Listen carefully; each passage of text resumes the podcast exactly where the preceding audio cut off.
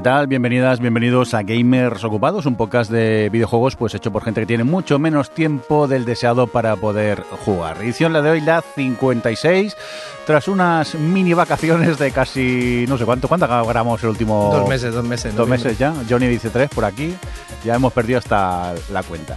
Oye, vamos a presentar al equipo para empezar. Eh, Johnny, ¿qué pasa? Hola. ¿Cómo se hacía esto? Pues no sé, tú te pones a hablar y dices lo primero que te pase por la cabeza y es un programa estándar. Ah, vale, guay. Eh, a ver, vamos a presentar a quien tenemos más en el estudio. Eh, Rafa, ¿qué pasa? ¿Cómo estás? Oliwi. Oliwi. Pues ¿Qué ha sido eso? Aquí, pues no sé, ¿cómo se saluda en Twitch, no? Oliwi. Oliwi. Ah, esto no es Twitch, perdón, es que como hay cámaras y estas cosas. Vamos a ver, online, ¿a quién tenemos por aquí? Aida, ¿qué pasa? ¿Cómo estás? Eh, estaría genial si no me hubiese vacunado hace casi dos días y me tuviese en la mierda, pero por lo demás guay. Estaría genial si no me hubiese vacunado. Uy, uy, Esto es censurable, ¿eh? No, no, no. no. No voy por ahí, no voy por ahí. Ay, que tenemos a la pobrecita con un poco de efectos secundarios a la vacuna, ¿no? Sí. Pues, pues nada, la tenemos on- online, igual que Adri. ¿Qué pasa, Adri? ¿Cómo estás? Desde Madrid. Hola. Hola. pensando que si te reubicaras un poco el plano, Sí. eh, Rafa saldría de tu cabeza. vale, no voy a tocar nada más, que ya me ha costado bastante configurar las cámaras para que nos podamos ver todos. Eh, un cordial saludo también de que nos acompaña con vosotros el señor Mirindo y Johnny. ¿A, a, a quién tenemos aquí hoy de invitado? Cuéntanos. Bueno, invitado. Yo iba a presentarlo como invitado, pero por lo que me habéis dicho ha venido más veces que algunos miembros del programa, así que, no sé, Javier Gutiérrez, diseñador de un juego que se llama Die After Sunset. La muere de, al atardecer, hostia, del oeste, molaría bastante. Y participante en un programa, tiene unos cuantos años. Eh, el Game Over malo, ¿no? ¿cómo es? el goma lo que Portal, ¿eh? el Go malo Game, Portal Game Over, Game Over, de los viejos. Oye, que aquí... que vengo aquí es traición absoluta. ¿Por qué? Sí, sí, sí, claro. Pero si luego quedamos todos en el... Luego te miran mal, ¿verdad? Eso no se dice. que no- mal. que nos es llevamos mal. nos llevamos es En el uruguayo no, ¿sabes? perdón, en- en el gallego. aceptan, Pero Javi, bienvenido de nuevo, aunque ya eres como miembro honorífico del podcast, porque creo que esta es tu eh, sexta ocasión que vienes al, al programa. Eso decía Johnny, yo quiero ya regalías, yo quiero aquí acciones, yo quiero un porcentaje de Sí, esto. el 10% de lo que sacamos te vas a Por llevar. supuesto. Gracias, gracias. Eso. Venga, a lo importante, que estás haciendo un jueguito. Cuéntanos un poco de qué va, porque estáis como a punto de estrenar, ¿no? Hoy estamos grabando en domingo y estrenáis mañana lunes, que posiblemente es cuando se publique el podcast. Eh, no, no, no, todavía no. Todavía no, ah, vale, vale, vale. Estrenamos el 11 de febrero. Ah, el 11, aún El queda, 11. vale. ¿Y cómo lo lleváis? Solo que se anuncia mañana, por eso te lo, te lo comentaba. Sí, Eh, bueno, eh, como comentaba Johnny, es Die After Sunset, es un jueguecito ahora mismo que va a salir en Early Access para PC, solo en Steam. Eh, una aventura en tercera persona roguelite, eh, muy de acción, muy arcade, sobre unos alienígenas super cookies que se llaman los Murkors, que han tomado varios momentos de la historia para conquistar el mundo y te tienes que encargar de eliminarlos y todo sería más fácil si no fuera porque estas criaturitas cuando están en la luz son como muy cookies y son muy ay qué monos que me da cosa matarlos hasta que se meten en las sombras y se vuelven unos tochardos chungos con tentáculos que cualquiera se los, se los peta. Y nada, salimos eso, salimos ya, el 11 de febrero en Early Access. Eh, y muchas ganas, porque estamos ahí ya con el tembleque de, Y los nervios de afrontar a, a público real. Hemos sacado, a ver, eh, tenemos cierta seguridad de que vamos bien encaminados porque hemos sacado varias betas, demos, hemos recibido bastante feedback, hemos corregido cositas, pero bueno, eh, tratadnos con cariño que somos chiquitos. Una preguntita, mm, para que nos escuche además. ¿Qué es eso de roguelite? Muy bien, eh, es un género en el que lo que tiene décadas esto, lo que pasa es que hace unos años ha vuelto a popularizar, ¿no? Y, y básicamente lo, lo, lo más que diríamos que define el género es que tienes que hacerte el juego del tirón. Es decir, si mueres, pierdes todo lo que tenías y tienes que volver a empezar desde el nivel 1. Entonces, tu intención es que cada vez que juegas eh, aprendas un poco más cómo funciona el juego y seas un poquito mejor, intentes llegar un poquito más lejos. Y por supuesto hay cierta aleatoriedad en todo el contenido interno del juego que hace que no eches dos partidas iguales. Las misiones son las mismas, eh, los ítems que consigues, el combo de los ítems no es el mismo porque consigues distintos artefactos y eso hace que, que la rejugabilidad sea fuerte. El contenido sea reducido en cierta manera, pero la rejugabilidad y que juegues dos partidas iguales es difícil. Oye, Johnny, deja de darla a descargar que todavía no está disponible, no seas No, pesado. el día 11. Por En día Access, en Steam. Estoy tomando esto, notas. es- esto es casi exclusiva si no fuera porque sale mañana. Claro. o sea, Hoy es exclusiva para nosotros. Sí. Sí, es Claro, exclusivo. hoy sí. Oye, por cierto, Javi, mañana. los primeros. que dices que sois poquitos, ¿cuántos sois en el equipo? Eh, fijos somos siete. Siete. Y luego eh, tenemos externalizado ciertas cosas. del- Por ejemplo, la música o, o cierto trabajo con animaciones y algunas cositas la hemos externalizado para... Porque no necesitamos gente en el equipo todos estos dos años que hemos estado desarrollando. Pero realmente somos siete. ¿Cómo que dos años? Pero si un videojuego serán dos semanas, ¿no? Más o Claro, menos. claro, pero luego, pero luego tú quieres cobrar el resto. Tú lo haces en dos semanas y el resto te tiras pues haciendo promo. O sea, le dais al botón ese de hacer, hacer juego automático Sí. y luego ya... A viajar por el mundo. Ya hemos estado por todo el mundo viajando promocionando esto. ¿Cuántas horas de sueño has perdido con el juego? Yo hoy dormido poco. te, te- te lo a recordar, salimos en dos semanas. Joder, o sea que vais a tope estos días, a tope, ¿no? a tope. Pues nada, eh, esperamos ansiosos eh, poder... Bueno, yo ya he visto algún gameplay que habías hecho tú por, por Sí. Twitch y la verdad que el, el juego mola. Yo lo- Había, había- cuando sacamos las demos había bastante actividad. Dentro de lo, del tamaño que somos, pero había bastante actividad en Twitch y ahí, si lo busquéis en YouTube podéis ver bastante gameplay colgado. Pues nada, Johnny se acordará y pondrá en el guion el nombre. ¿A que sí, Johnny? Dime, Adri. No, yo iba a decir que le quería comprometer en, aquí en directo, porque yo podría hacerle mil preguntas, pero casi prefiero esperar a jugar y que venga otro día a contarnos cositas del desarrollo. ¿Otra vez? ¿Otra vez va a venir? jugado. Cuando hayamos jugado, chico, de verdad. Uf, qué qué borde. Ah, y- y saldrá para Steam Deck. Eh, eh, eh, estamos preparando el chequeo para el Steam Deck. Buena pregunta. Sí, sí, sí, sí. Bien, bien. Va a funcionar el ¿Podría Steam Deck. estrenar el Steam Deck con Die After, After Sunset? Sí, sí, sí, totalmente. bien. Para cuando salga estará, estará aprobado. Qué bien, qué bien. Funcionar funciona ya, ya lo hemos probado en Steam Deck. en Steam Bien. Deck. Por eso que hay que pulir algunas cositas para que nos den el sello de el check de, de aprobación. Oye, pues guay, con ganas y vamos al lío ya un poco a, a mirar noticias y... Se acabó el autopromo. Sí, de momento sí, luego lo recordamos. Si no, Johnny ha dicho que lo pondrá en el... Sí, En el post. Que se ocupe el Johnny del futuro. Oye, Johnny del futuro. Eh. Eh, te odio porque ya tus guiones cada vez son más crípticos. Ahora mismo aquí en el guion me pone, hablemos de lo que nadie habla. Libretas, Gregor, MacGregor y Ángeles Durán. Eso, eso es cosa de, del Johnny del pasado, que Sí. apunta cosas ahí a lo loco, apunta cosas para, bueno, tú acuérdate que vas a hablar de esto y ahora a ver cómo lo junto todo. Llevamos dos meses así todos. ¿Dos meses? Pues Dos si, meses. si lo puse anoche. No, hombre, esto ya lleva tiempo aquí. ¿Sí? Hostia, cómo tengo la cabeza. Madre mía. Venga, va, vamos a hablar de lo que no habla nadie. ¿De qué no está hablando nadie hoy en día? NFTs. De los NFTs. Vamos a ver que nos llevan tiempo co- comiéndonos la oreja y no solo los Crypto Bros, o como ha dicho Javi antes tomando café, los Cryptotolais, que me gusta mucho el término. Cryptolais, me encanta, que ya son un meme en sí mismo. Y es que ahora mismo tenemos unas campañas muy, muy agresivas contratando a famosos influencers para meternos con, con calzador eh, los NFTs. Acabo de ver a Tarantino en Twitter también sacando un Uf, pack. y todos hemos visto el vídeo este que parece ir a cámara lenta de Jimmy Fallon y, Sacando las- y la Hilton las sacando las cartulinas de los monos feos, que tiene una cara Fallon de Dios mío lo que estoy haciendo. Parece el, el vídeo del Doritos Pops con la cara perdida. Eh, ¿en, qué, ha- ¿En qué ha pasado con mi vida? Mm, mira cómo se parece a mí. Mm, me encantan las gafas de corazón. Y, y bueno, es que muchas empresas están subiendo al carro, empresas, gente con mucho dinero, y más de una desarrolladora ya está metiendo la patita a ver cómo, cómo está el agua. Ubisoft esta misma semana ha dicho, eh, vamos a hacerlo, la gente se ha quejado y han dicho, es que la culpa es vuestra que no lo entendéis. Ya veréis cómo, cómo esto mola. Y la verdad es que Ubisoft tiene razón, no lo entendemos bien. Eh, a todo el mundo con dos dedos de frente nos hablan de los NFT y te salta el sentido anáctico de me la están intentando colar, esto es una estafa, ¿qué está, qué está pasando? Incluso gente inteligente o profesores, el mismo Rafa aquí ha intentado explicar qué es un NFT, qué es todo esto. Y te lo explica alguien inteligente como Rafa Bueno. y tú dices, hostia, sí, es verdad, es un token, lo pillo, son, son tokens, que es un token, ceros y unos. Pero en el fondo no. En el fondo, eh, sí, un token es un cero y uno, pero ¿para qué sirve? ¿Se come? ¿Cómo, cómo, ¿Cómo va esto? Y es que tanto la gente inteligente y Rafa tienen un error de, un error de base, y es pensar que el resto del mundo no es idiota. Tremendo error, porque el 90% de la población somos imbéciles. Así que hoy, en exclusiva, traigo la guía para entender los NFT para tontos. ¡Bravo! Esto, a esto he venido yo aquí hoy. Para entender los NFTs, lo primero, Jordi, imprescindible... Una música de guionista.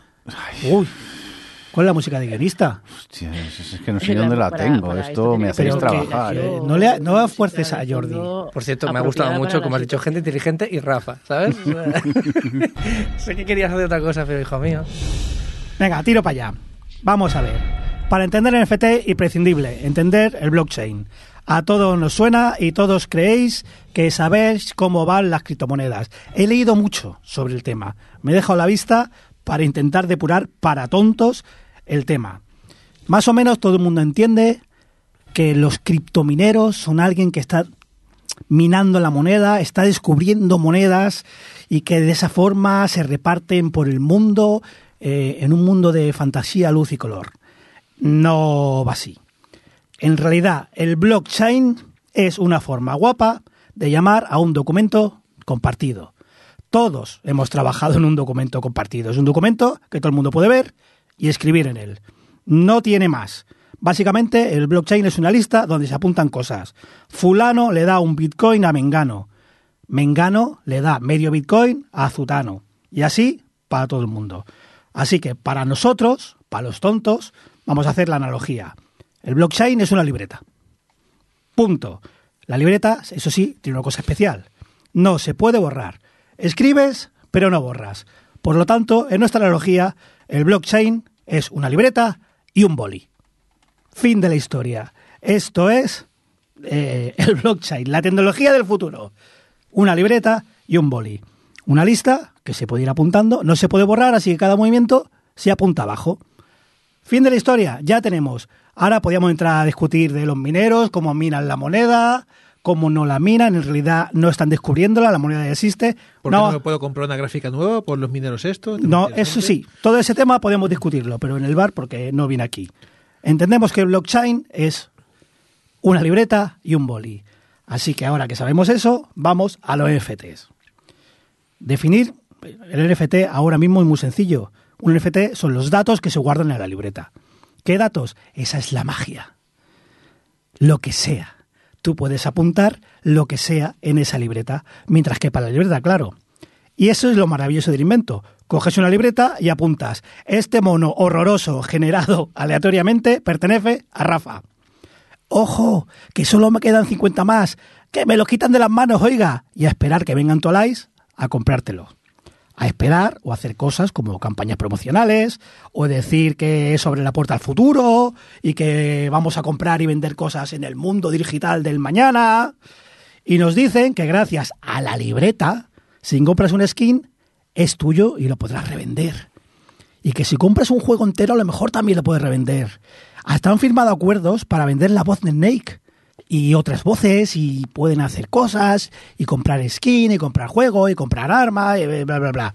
Y en este punto los criptolites tienen mucho que ver con los conspiranoicos de la tierra plana o de las vacunas. Son una gente maravillosa. ¿Por qué? Pues por un motivo. Tienen una fe inmensa en la raza humana. Creen realmente que nos inyectan una sustancia que se activa con el 5G o que la Tierra es plana. Pero lo más increíble no es eso. Lo más increíble de verdad es que creen que todo el mundo se ha puesto de acuerdo para ocultarlo. Que todos los países, autoridades y toda la gente está callada y dando pistas en logos y poniendo letras raras para reírse y que tenemos tecnologías locas que guardamos en secreto. Que tú dices, José Antonio, no se ponen de acuerdo en la reunión de la escalera, se van a poner todos los países y autoridades de acuerdo para cerrar nada. Pues bueno, pues esta gente se lo cree. Y lo mismo pasa con los jueguitos.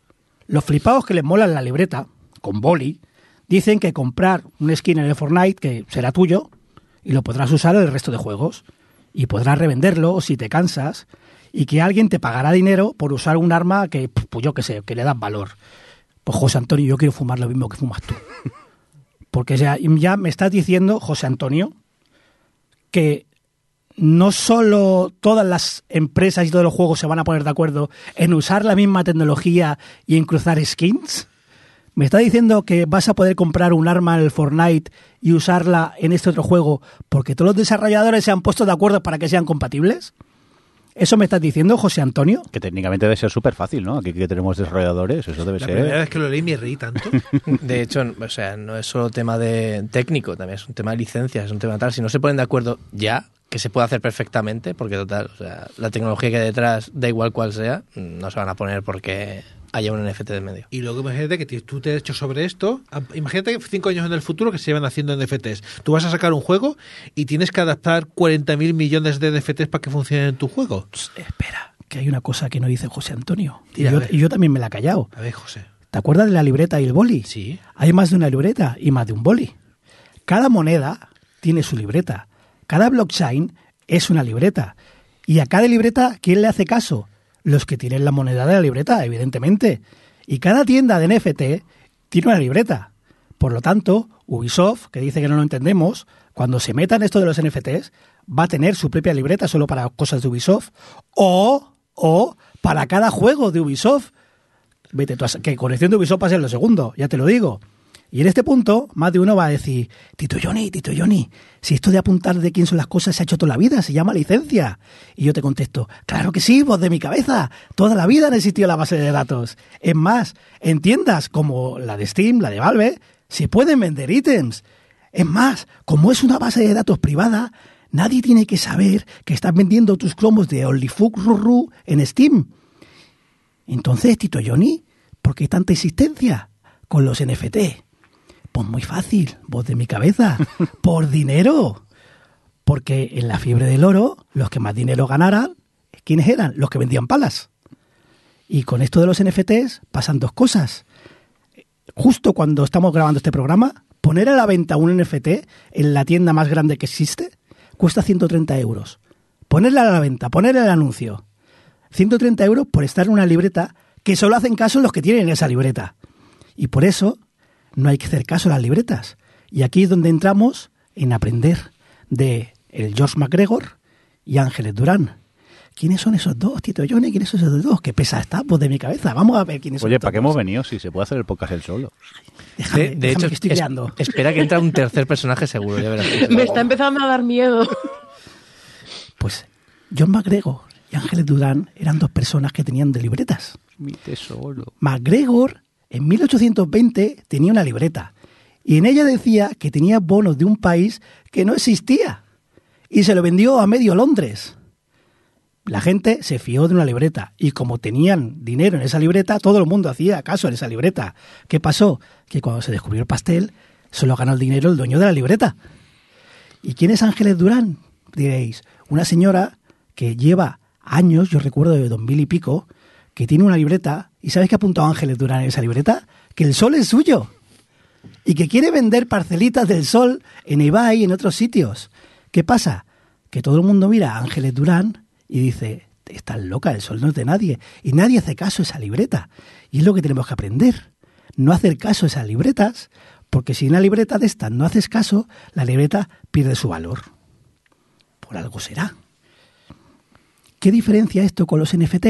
Nada. No hay diferencia, nada. Que la gente, o sea, lo, lo guapo de las cosas digitales es que si Rafa tiene un MP3 de gamers ocupados, se puede copiar las veces que haga falta. ¿Cómo? Es lo bonito. Que podemos distribuirlo a todo el mundo que lo quiera.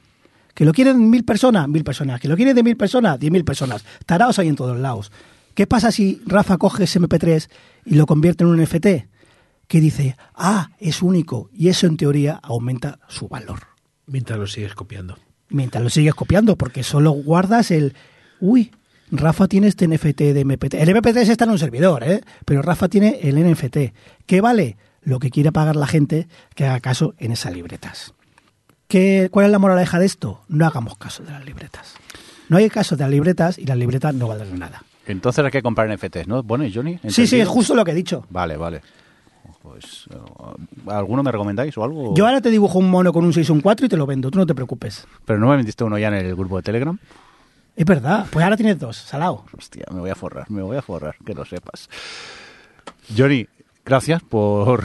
¿Has- ¿Te has enterado de lo que es el blockchain? eh, sí, algo a lo que deberíamos huir un poco, ¿no? Una libreta y un boli, sí, es muy facilito. Tenemos que salir en dirección contraria, casi huyendo. Aida, que creo que quieres comentar algo. Sí, es que eh, explicado de una forma distinta a la que cuenta Johnny hablando con la voz de su cabeza, hay un vídeo de un youtuber que se llama Puto Miquel, donde explica precisamente la crisis de los tulipanes relacionándolo con, con todo el tema de los NFTs. Lo recomiendo mucho porque también es un poco hablar sobre la especulación de cuántos tulipanes se iban a vender en Holanda, eh, también por tipos de tulipanes, etcétera, que también llevó a una crisis económica precisamente por jugar con la especulación de tulipanes que me pareció fascinante y, y recomiendo mucho también para, para, intentar entender esto más allá del tema de las libretas. Al menos los tulipanes existían, seguro. Sí, eso sí, eran tangibles. Entonces, eh, tú, Rafa, mmm, después de lo que nos ha contado Johnny, has decidido que vas a hacer un, un sí, videojuego sí, sí, voy a hacer, NFT, ¿no? Voy a hacer, bueno, a ver, o sea, diga lo que diga Johnny, yo voy a hacer un proyecto NFT donde NFT significa Nice Fuckable Teacher, ¿vale? Es decir, el teacher ya lo tengo, el Nice voy por ahí y el Fuckable en seis meses, bueno, de ahora, me comprometo que de ahora en adelante voy a estar tres días por semana yendo al gimnasio para poder ser un NFT yo mismo. Un nice fuckable teacher. Que bien ponga el cronómetro. Yo te follaba ya, ¿eh? Pero es que a ti te da igual todo. Ah, la verdad es que sí. Pues eso. Ponle pelo largo una escoba y verás. Ay, Dios. Eh... Pero entonces, ¿por qué todo el mundo está tan loco con el tema de los NFTs? Na, ¿O son cuatro gatos que nos hacen creer que todo el mundo está... ¿Sabes lo, lo mejor de la blockchain? Que como la libreta está ahí, todo el mundo puede verla. Y cuando alguien dice, me he gastado 40 mil dólares en este NFT, el 90% de las veces la gente mira la libreta y dices, si te la has comprado tú mismo, ahí ¿Qué está pasando? ¿Todo eso es para blanquear dinero o qué? Para blanquear dinero y o para publicitar el tema. ¿Tú te piensas que Paris Hilton o Jimmy Fallon o Tarantino, decías tú, de verdad les interesa una mierda esto? ¿Les han pagado dinero por decirlo? De hecho, les han pagado dinero a una empresa que se llama MoonPay, que es una empresa que es un- bueno, una empresa que lleva wallets digitales, temas relacionados con blockchain y todo esto, que es una empresa que obviamente ni gana ni pierde regalando lo que ellos mismos generan. Entonces ellos dicen, mira, el, eh, eh, eh, Paltrow, que, que, era, que dice, eh, tiene un NFT de 400.000 euros, equivalente a 400.000 euros, que se lo ha regalado MoonPay, que es la misma empresa que lo gestiona todo. Es decir, pueden decir que vale lo que les salga de las narices realmente. Entonces, lo que están haciendo, eh, hay, hay muchos intereses económicos detrás, pues gente como, por ejemplo, el Willy Rex y todos estos que están haciendo... pues, Uy, cállate, sus- otro, otro, Están otro. haciendo sus propios NFTs y los están promocionando de manera muy salvaje, etcétera, etcétera. Es porque, eh, no porque tengan realmente valor coleccionable, sino porque ellos, además, la tecnología blockchain y los sistemas de NFTs, que sepáis que como autores, si vosotros algún día, pues, o conocéis a alguien que tenga NFTs y insiste mucho en que estos NFTs, pues luego los podrás vender, recuerda que lo puedes vender, recuerda que lo puedes vender, es porque ellos se llevan una comisión por cada venta.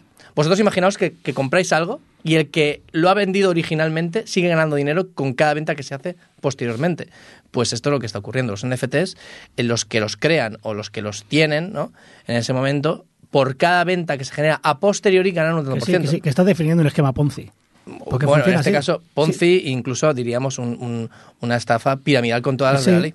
Eh, sí. cuando, cuando ya sé, ya sé el de arriba sigue ganando con los de abajo, ya no solo porque entren en la misma red, que eso sería lo que sería Ponzi, sino que los de arriba ganan con el dinero que generan los de abajo, eso es un, eso es un esquema Piramidal. Sí, sí, sí, lo bueno es que ahora hay juegos que dicen que te pagan por pagar. por ¿Cómo te pagan? ¿Cómo te, ¿De dónde sale el dinero? Magia, viene el hada Bueno. de los billetes. Eh, El, el tema es que hay juegos de. que eso es una de las cosas que quería hablar con en, en- en- en este tema que había puesto en, el, en la escaleta del programa, y es que eh, los, los, los juegos estos que te pagan por jugar, Te pagan, los de abajo. porque. Te pagan los de abajo. Claro, no solo te pagan los de abajo, sino que lo que haces es, eh, por ejemplo, mientras juegas, pues tu ordenador sigue minando, mientras generas cierto movimiento de esos NFTs, eh, que logras que entre más gente a jugar. Es decir, es un esquema bastante complicado al final, porque hay muchas ramas, pero al final, al final es eso. Es decir, los de arriba tienen mucho interés en que la gente compre, compre, compre, y cuanta más gente haya, Sí, sí, pero ¿sabes más lo que valor pasa? tiene, y no solo eso, sino que más posibilidades hay de que se venda. que todo el mundo quiere que la gente compre, pero quiere que compre con dinero. Sí, sí, por supuesto, con, con, con euros o dólares. Eh, una cosa interesante de estos, estos juegos que ya funcionan con NFTs, que muchos son parecidos a Pokémon, porque tú tienes la criaturita, la llevas a luchar, sube de nivel, toda esta historia. Claro, tú has registrado la criaturita como un NFT, pero esa criaturita está creciendo de nivel, está ganando stats, está ganando cosas. Eso no está registrado en la libreta. Al final, eso está registrado en el servidor interno del juego. Por lo que al final, ¿para qué quieres la libreta? ¿Has visto? Si ¿Has visto? ¿Eh? ¿Eh? Con la tontería ya metió ahí la libreta. Claro. Y el boli, el boli, lo importante del boli. Si es el lápiz, es base de datos de toda la vida. Blockchain, boli. Pues eh, los stats, está- los stats están en el lápiz. O sea, que por lo que entiendo, eh, comprar NFTs y sobre todo comprar criptomoneda, ¿no? También. Eso es. Y Pokémon. es. Pokémon también. Muy bien. Oye, pues vamos a seguir con, con noticias que también nos dan buen humor, ¿no, Aida? Vamos a hablar del señor Coti Again. Sí, alguien en el guion había puesto Coti que es un cabrón, lo cual pues estaba correcto, pero yo añadí la frase y Phil Spencer lo sabe. Por un poco por, por todos los sucesos que han pasado lo- en el último mes y medio que, que ¿Qué ha pasado? ¿Qué ha pasado? Uh, han pasado muchas cosas. A ver, yo ya, ya había hablado antes, ¿no? Había estado explicándonos en el programa, pues, por qué es un poco cabroncete eh, y por qué creo que debería estar en la cárcel, pero bueno, eso es tema pasado. El caso es que sí que se ha hecho público durante el mes de enero la cantidad de despidos que han habido dentro de Activision Blizzard eh, en función de todas estas eh, investigaciones que se han hecho eh, por el, el tema de las medidas disciplinarias, con el tema de- del acoso, el tema de, de, de todo el tinglao que tienen montado en Activision Blizzard. Han habido un total de 37 empleados despedidos a fecha de hoy y otras 44 personas que sí que han tenido ya estas medidas disciplinarias eh, por, por su conducta. O sea, no son las mismas personas, 37 fuera, 44 de los que están eh, con disciplinarias. Todo esto lo ha hecho público Elaine Klasky, eh, una representante de Activision que confirmó estas cifras a Wall Street Journal y además confirmó que Bobby Kotick, eh, o bueno, esto lo anunció más bien el, el medio, eh, Kotick había intentado ocultar estas cifras, lo cual no nos extraña porque ya sabíamos esto de que Bobby Kotick era un cabrón. Y eh, añade también pues, que la junta directiva de Activision Blizzard sigue blindando a Kotick, lo cual es normal porque recordemos que su despido saldría muy, muy, muy caro eh, y que están súper contentos con, el compromiso ¿no? que está mostrando él, el liderazgo eh, que, está demostrando Bobby hasta la, hasta la fecha. Esto que pasó, que a nivel opinión pública de otras empresas de videojuegos que sí que están trabajando con Activision Blizzard, decidieron tomar eh, pues algunas, o bueno, anunciar que esto no les parecía bien, que esto pues tendrían que revisar sus, sus negociaciones que había con, con Activision Blizzard. Y por ejemplo salió a hablar Phil Spencer, el, el CEO de la parte de gaming de Microsoft, ¿no? Eh, diciendo pues que, claro, que habían cambiado ciertas cosas en su relación con Activision Blizzard, pero que él tampoco es quien para castigar a las empresas que hacen estas cosas, que en todo caso pues él les ayudaría porque Microsoft también ha tenido sus errores en el pasado y se trata de, de ayudar a estas empresas a salir adelante y, y limpiar ¿no? todo, todo, ese, todo ese problema que hay de raíz. El caso es que hay una empresa, que esto yo no lo sabía y me enteré hace un par de días, que sí que hizo algo. Y esto es dato curioso, hay una empresa que sí, que tenía un compromiso con Activision Blizzard, que era lanzar un producto a día 1 de enero y lo han pospuesto porque no estaban dispuestos a hacerlo y es Lego. Iba a salir un kit de, de eh, Overwatch 2 el día 1, 1 de febrero, perdón. Y por lo visto Lego decidió que tal y como estaban las cosas, tal y como está la imagen de Activision Blizzard, no les interesaba lanzar el producto, así que se ha pospuesto hasta vete a saber cuándo. O sea que aquí, o sea, tengo que decir que Phil Spencer mucho hablar, pero Lego fueron los que dijeron, pues con Activision Blizzard no queremos nada. Dicho esto, el 18 de enero salió una noticia relacionada con el Tito Phil y con, y con Activision Blizzard, que fue eh, la compra de Microsoft a Activision Blizzard King por 68.700 millones de dólares. Espera, espera, que estamos intentando hacernos una idea de la cifra, ya directamente. ¿En pesetas cuánto es? Es una, es una, es, una jarta de dinero. Es, es demasiado dinero. Qué o sea, eh, barbaridad. eh, he anotado otras cosas como referencia, ¿vale? Eh, por ejemplo, la compra que hizo Disney en su día de Marvel, cuando compraron todos los derechos para hacer las películas de Marvel, todo el estudio Marvel en sí, eh, fueron una compra de 4.000 millones de dólares. 4.000 millones. Y ya parecía una locura. Pero es que esta ha sido 68.700 millones. Estamos hablando de que la industria de los videojuegos está generando una- unas burradas de dinero que es que supera a lo que vale Marvel en sí toda la parte del Cinematic Universe. Estamos hablando de que también salió la noticia ¿no? de, de Zynga y Take Two. Esa compra que ya era muy bestia era solo 12.700 millones. Solo. Y ya era muy grande, solo. Pero ya era muy. Claro, estamos hablando de que esta es una salvajada. Es que Bethesda en su día ya era muy grande y aún así sigue quedándose corta porque creo que estamos ante una de las compras más bestias eh, que, bueno, la más bestia dentro de lo que es la industria de videojuegos y, y una de las más bestias a nivel eh, empresas a nivel mundial. Quiero decir, en, en, Eurogamer creo que fue, estuvieron comentándolo en el, el vídeo, en un vídeo de YouTube, y de, ya la comparaban en plan de las, las transacciones más bestias que había habido en la historia, y estaba a nivel de las farmacéuticas o de empresas que manejan auténticas salvajadas. Entonces, en, en, tecnología creo que estaba la primera, ¿no? Incluso. Sí, sí, claro. Es que si no está la primera, mmm, debe estar la segunda, quiero decir. No sé si habrá habido alguna por encima, pero es, es una locura. Y seguro que las acciones han sido más baratas por la movida que tienen. Claro, le ha salido, le ha salido de oferta. Cuando, cuando el de Microsoft decía, no, no, nosotros no. Claro, estaba frotándose las manos diciendo, uy, ¿cómo me van a bajar las acciones? Eso, esos 100.000 que tenía pensado ahora lo mismo van a ser 70. Sí, pero vamos, si Microsoft se lo ha gastado es porque saben que van a recuperar esa inversión, pero. O no, pero bien. te has venido muy arriba tú ahí, ¿eh? Sí. O no. Bueno, pero es que no Pero si es que ahora lo tienen todo. Ahora Cuando hay inversiones de este tipo, pensad que no es dinero gastado. Es decir, ahora forma parte de eso. Es decir, es un valor que forma parte, sigue formando parte de Microsoft. Bueno, estamos hablando como si la compra estuviera hecha y ahora pueden venir mil reguladores y decir Sí. que no. Sí, de hecho se cierra a- a- en febrero del año que viene, Junio. junio. No, junio en del año verano, que viene. verano. Verano. 2023. O sí. sea, verano, verano Como 2000 pronto. Como pronto. O sea, ahora, hay una, ahora hay una burocracia de decir, vamos a ver si se puede hacer. Porque ahora puede venir un regulador y decir, uy, Microsoft se está acercando al monopolio, no te dejo comprar. O dividir Activision en varias empresas. O pueden pasar mil cosas. O sea, la compra no está 100% hecha.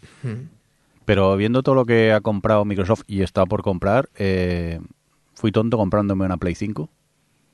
¿Por? No sé, ¿La disfrutas? directamente. me- mm, ¿La disfrutas, Jordi? A ver, sí, porque es- Ya está. llego jugando a las Assassin's Creed desde junio, que voy a mi ritmo y ya está. Pero claro, viendo todo lo que hay y el Game Pass, que tú eres súper fan, Johnny, ahora. Yo soy digo, súper fan porque mm, tengo el servicio. Pero si tú no lo tienes y disfrutas de tu consola, Sí, de momento sí, ti, hasta que sacan el, el Skyrim 6, entonces me voy a cagar en todo. no, también te lo Skyrim, digo. Skyrim 6, no. A final de año sale el Skyrim del Ah, espacio. bueno, sí, es verdad, el Skyrim del espacio, pero me lo Pero pones. lo podrás jugar en PC. Bueno, es me, más, tendré, me tendré que actualizar el PC. Es que no sé Todavía si- puedes comprarte otra consola y comprar el juego. No anula el Game Pass el resto de, de cosas. Yo tengo el Game Pass y cuando salga cierto juego que sale ahora en febrero, pues yo lo acabaré comprando en PlayStation, no pasa nada. ¿El del Ring? No, no, ¿cuál? no. Ah, vale, perdón. eh, sí. Ah. ¿Cuál sale, Adri? ¿Cuál sale? Que tú a lo mejor lo sabes.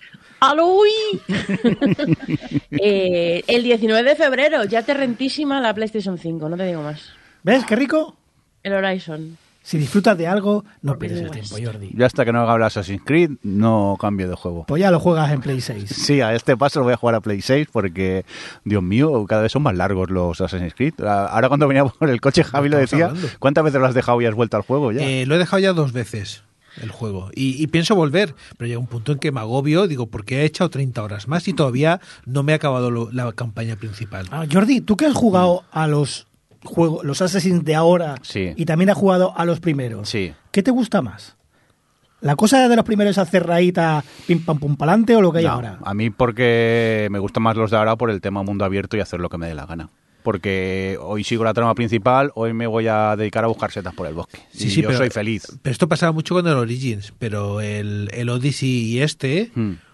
lo que quieras sí, pero si te quieres hacer la historia principal, como hay niveles, tienes que cumplir unos cupos. Tienes que Así- farmear. Tienes que farmear. Hombre, claro. Claro. Pero- Y, y si yo quiero hacerme, eh, lo, comparado con los antiguos, lo que dice Johnny, yo es que quiero jugarme 10 horas y acabarme la historia y ya veré yo si quiero eh, rascar el resto. No tengo opción. Sí, yo os entiendo. Lo que pasa que como a mí mm, el mundo abierto y el perderme siempre me ha gustado y el farmear para tener po- un jugador potente, pues entonces a mí realmente no me afecta. Entiendo vuestra manera de jugar, que os gusten más los, los primeros, porque eras más, iba más al grano también. Pues ¿sabes qué estaba pensando yo ahora? Que todo esto venía porque Aida estaba hablando de Activision yo. Sí, sí. y se nos ha ido la perola del todo. como siempre. Sí, yo, yo cuando queráis retomo el tema, pero estoy aquí a tope con Assassin's Creed. Perdón, eh, puedes continuar, Aida. Bueno, a ver, eh, anunciábamos eso, el tema de la compra. Eh, lo, que bien decía mm, Johnny es eso, es el tema de que hay todas las leyes antimonopolio en Estados Unidos y que precisamente esta compra eh, va a ser revisada con lupa a nivel legal para ver hasta qué punto es posible hacer la transacción. Es decir, no ha habido una compra ya finalizada, ha habido una propuesta, ha habido una aceptación. eh, pero no es efectiva hasta la fecha que hemos dicho, hasta el 2023. Y entre medio pueden pasar muchas cosas. De hecho, recuerdo hace un tiempo que con otras empresas pasó que, la compra no había sido finalizada y que otra empresa hizo una contraoferta. En este caso, dudo mucho que haya otra empresa que pueda hacer una contraoferta. Pero bueno, todo se verá. Relacionado con esto, claro, justamente cuando se hizo la noticia, pues la pregunta eh, principal fue, bueno, ¿qué vais a hacer con Activision? ¿Cómo vais a limpiarla? ¿Qué vais a hacer? ¿Qué vais a tratar? Y dice, claro, es que es, que es la Activision de Rodinger ahora mismo, porque eh, Microsoft no puede tocarla hasta el verano que viene. Así que todo lo que le digas es, eh, hay que esperar, hay que esperar, hay que esperar, hay que esperar. Porque ahora mismo el control es de Kotick. Hasta por lo menos, hasta que se firmen los papeles, el control es de Kotick. ¿Y qué, ¿y qué es Activision? Porque dice Aida, no, hay leyes antimonopolio en Estados Unidos. Bueno, estas empresas de ese tamaño no están en un país. Hay empresas que están, Activision debe tener estudios en Europa, eh, en Estados Unidos, eh, en Asia seguro que también tiene algo. Cada país dirá si se puede o no se puede absorber. Es posible de que Activision se parta en varios cachos y estudios que estén en China no entren en el ¿Quién está repartida por Europa?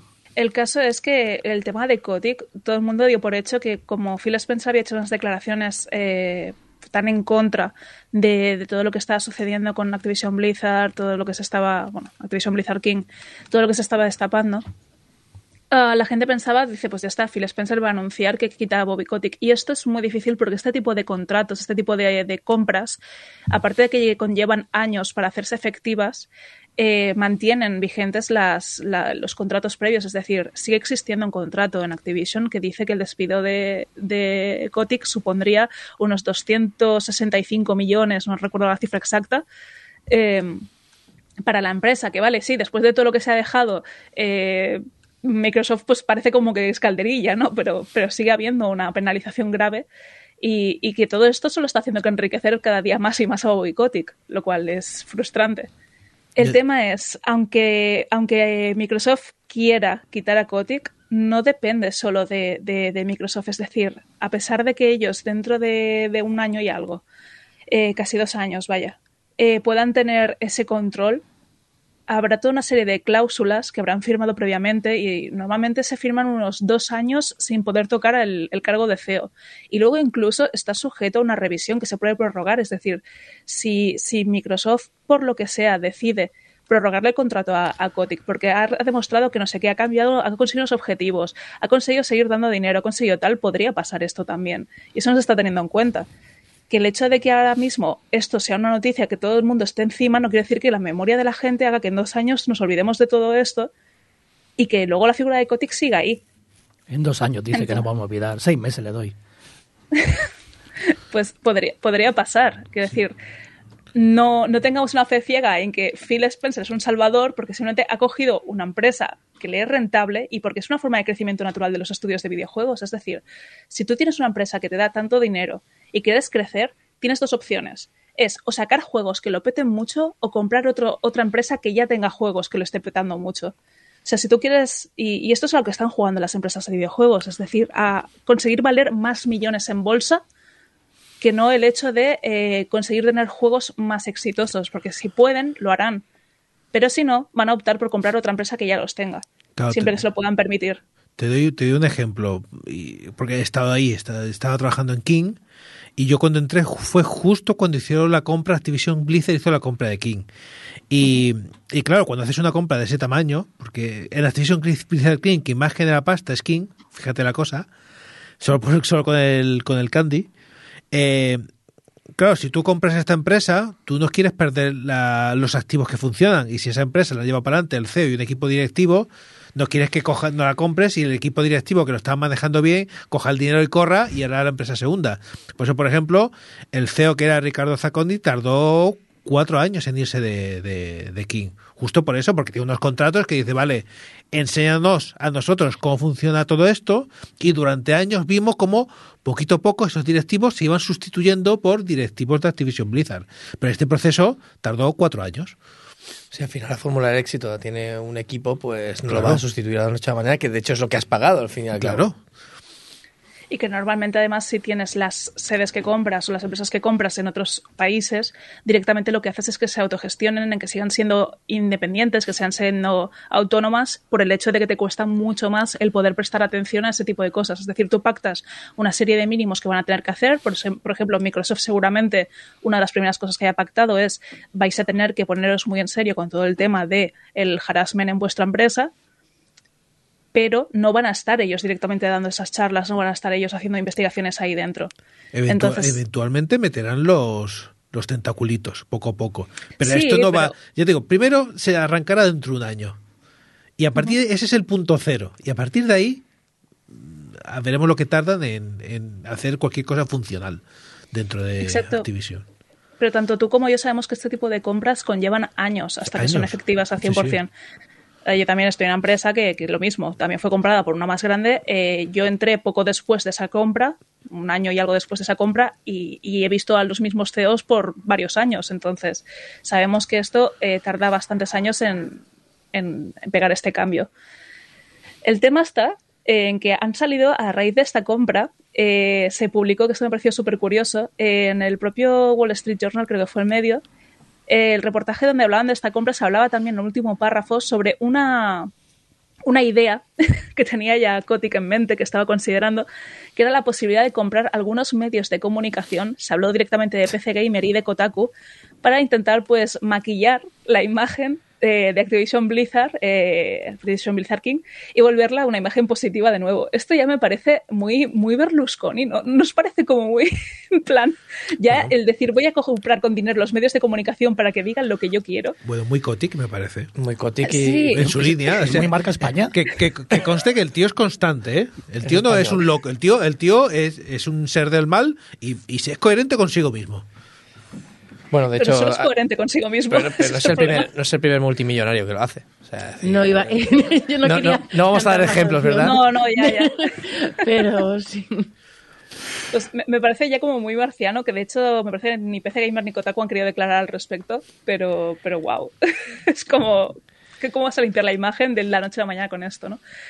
Y eh, respecto al tema de, eh, de cómo ha afrontado esta, esta, comunicación internamente, sí que salió, se hizo pública eh, el 20 de enero una reunión, bueno, me parece que fue la noticia salió el 21, pero hubo una reunión, ¿no? Un, una meeting de estas que suelen hacer a nivel del CEO de la empresa, habla con todos los empleados, donde Kotick habló, se dirigió a todos los empleados de Activision Blizzard King, eh, reservando un hueco de 30 minutos, del cual solo ocupó 16, en el cual quería pues aclarar dudas y, cosas de la intranquilidad que había en la, empresa, ¿no? Eh, esos 16 minutos solo para hablar del tema de Microsoft, es decir, no mencionó en ningún momento todo el tema de acoso y de todas estos, estas acciones que se supone que tienen que estar tomando dentro de la empresa para evitar estas situaciones y los despidos que están habiendo. Y eh, hizo alguna broma, por ejemplo, como que no se obligaría a la gente a migrar a Microsoft Teams. O sea, fue como un despropósito por lo que algunos empleados pues eh, han estado diciendo públicamente en sus cuentas de Twitter. Eh, y el cual la gente se acabó sintiendo muy, muy frustrada porque no resolvió dudas y porque a final de cuentas lo que decía era que, que bueno, pues que esto de Microsoft, pues, sí, Javi, Javi. No, te, dejaba terminar de todas maneras. Ah, vale, perdón. Eh, porque era, relacionado con la, con la reunión. Simplemente era, era comentar que en estas reuniones lo que se hace es, hay un portal porque estaban ellas. Hay, hay, un portal en el que tú puedes eh, poner anónimamente tus preguntas, ¿vale? Las pones, no hace falta... Bueno, como muchos saben de qué ordenador te has logueado. Pero anónimamente, un poco entre comillas, ¿no? esperemos, que... Voy a creer que es anónimamente. Vale. Pero lo que sí puedes hacer es que tú puedes ver todas las preguntas y puedes votar a las que te interese. Así lo que hace es que algunas mm, preguntas eh, suben y dicen, bueno, pues hay que hacerla. Este, esto que se hace siempre, Kotick en esta ocasión lo, lo ignoró se saltó esta parte. Esto no se va, no se va a mirar hoy. no le iba bien. El no, no, le iba bien. No, no, no. Por lo que sea. Exacto, es que no atendía a dudas. Simplemente fue, habló de lo suyo, de lo que le apetecía a él. Y, nada, y simplemente bromeó, hizo alguna referencia, pero anunció y, confirmó que se quedaría él como CEO y que incluso una vez se pasara esa fecha crítica, ¿no? ese, ese verano de 2023, pues él haría lo posible por seguir en el puesto para que la transición eh, con la compra de Microsoft y tal pues fuera lo más correcta posible y lo más eh, para garantizar ¿no? esa integración y esa transición eh, hacia, hacia el nuevo cambio de, CEO ostras, a mí eso no me tranquilizaría nada. Entiendo perfectamente por qué los trabajadores de King se sintieron tan frustrados con todo esto, Activision y de Blizzard, pero es que me parece como de ser ya un jeta. por eso vuelvo a repetir ¿no? la, la, frase de, de, esta noticia de Bobby Kotick, es un cabrón. Pero además estoy hay, hay varios, claro, pero estoy entrar un poco en la rumorología, pero hay varios medios que han informado también de que por fuentes internas saben que en, en, todo este, en toda esta firma eh, Kotick acaba el día que, que, se haga la compra oficial y esto está ya firmado. De varias fuentes internas. Veremos si ya no esto ya es un deseo interno de todo el mundo de vete ya, por favor, aunque te lleves un pastizal, ocurrirá. Esto hasta el año que viene no lo sabremos. Por último, simplemente dar el detalle que he estado mirando un momentito ahora en Google y tal, investigación de, campo, ya sabéis, estas cosas. Y parece ser que la compra anterior el mundo del software, hardware, de tecnologías en general más grande fue la de eh, IBM comprando Red Hat Red Hat es una distribución, es una empresa que lleva temas relacionados con Linux, software libre y demás, por 34.000 millones. Juego. Es gratis, ¿eh? El, el, el Linux, es gratis, ¿no? Pues no, estas cosas que, bueno, pues 34.000 millones y pues eso, in, in, integró la empresa para tener su propio sistema operativo y demás. Eh, lo ha duplicado, lo ha duplicado. O sea, con 70.000 millones, madre mía. Y de hecho, las anteriores compras de Microsoft tampoco eran muy grandes, porque había una de Microsoft comprando LinkedIn por 26.000 millones. No eran muy grandes ahora comparado Exacto, con... exacto. O sea, ahora dices, Buah, 26.000 millones, caldería para Microsoft. Oye, pues si os parece, eh, vamos a cambiar radicalmente de, de tema. Eh, dejamos a, a, al, al, tonto de Kotick de lado y... Tonto, y... dice. a ver, cabrón será, pero creo que tonto... Vale, quizá mi palabra no ha sido la más adecuada. Rafa, por favor, que con este titular estoy un poco asustado. ¿Qué le ha pasado al Zelda Ocarina of Time? Que lo han decompilado, que eso suena muy mal. Sí, bueno, pues eh, más que nada es por hablar también de un tema que es la preservación, ¿no? La preservación de los videojuegos, que lo hemos hablado varias veces aquí. Resulta que hay un, un equipo de aficionados y demás en, en, Internet que se han dedicado durante muchos años a investigar el código fuente, no, no el código fuente, sino cómo están hechos por dentro, sin código fuente es decir, sin, sin lo que daría, por así decirlo, lo que escriben los programadores, que luego nos ayuda a generar los, los juegos ejecutables en ordenadores, consolas y demás, eh, se han dedicado a hacer ingeniería inversa en juegos como Mario, Zelda y otros como, por ejemplo, Tomb Raider. ¿no? Eh, con esta ingeniería inversa, pues se supone que tú puedes entender cómo funciona y de ahí sacar algo aproximado, ¿no? Es decir, por ejemplo, cómo funciona el motor del Tomb Raider, que es lo, también lo que ocurrió, han investigado cómo funciona el motor de Tomb Raider con ingeniería inversa, es decir, mirando, si yo cambio aquí, ¿qué pasa? Ah, mira, pues eh, si cambio esta textura, como es decir, deduciendo cómo funciona. Pero eso es un trabajo de un, no acabar, ¿no? Es un trabajo yo, yo no infinito. A mí yo me habla el librete y boli y yo me he enterado. Pues, sin código fuente, pero. Tú imagínate, pero tú imagínate poco, que tienes. Tú imagínate que tienes en una libreta apuntado Sí. todo, todo, todo. Pero a ti te llega no la libreta, sino te, lleva, eh, te llega un cuadro de la libreta. Alguien que ha dibujado un cuadro al óleo de una libreta. ¿Ves? ¿Ves? Y has de ¿Ves? deducir- ¿Ves? Poco a poco voy pillando. Ya has de deducir lo que hay dentro de la libreta, ¿vale? A partir de lo que ves en el cuadro. Mm, me quedo igual. Yo también. Eh, bueno, pues la cuestión es que eh, hay varios grupos de, de desarrolladores y demás que, que querían esto, quieren saber cómo están hechos los juegos por dentro para replicarlos de alguna manera, eh, de manera abierta y libre y demás, sin, sin, sin código alguno de directo de, de Nintendo o de la empresa que sea, de tal manera que sería una imple- una implementación libre de, de- copyright o de, o de infringir cualquier tema legal con estas empresas. Es decir, si tú robas el código y, y lo pones en abierto, eso sigue siendo propiedad de la empresa, por ejemplo, Nintendo o Crystal Dynamics, que es la de la de eh, Tomb Raider, eh, sería propiedad de ellos y sería ilegal. Pero si tú deduces cómo vas y lo replicas a tu manera, Yo veo lagunas en ese plan, ¿eh? Eh, no hay ningún problema. ¿No? ¿Por qué? El código será de la empresa, pero la IP, personajes. No, no, no. historia- Y aquí llegamos, aquí llegamos. Precisamente Vale, lo que llego, ¿vale? La idea es que eh, una cosa es el, el código fuente, es decir, una cosa es lo que tú hayas deducido de cómo funciona y demás, y la otra cosa es que tú distribuyas los personajes, que tú distribuyas los modelos, que tú distribuyas la marca y digas que es esto es eh, Tomb Raider, esto es em, pues Zelda o lo que sea.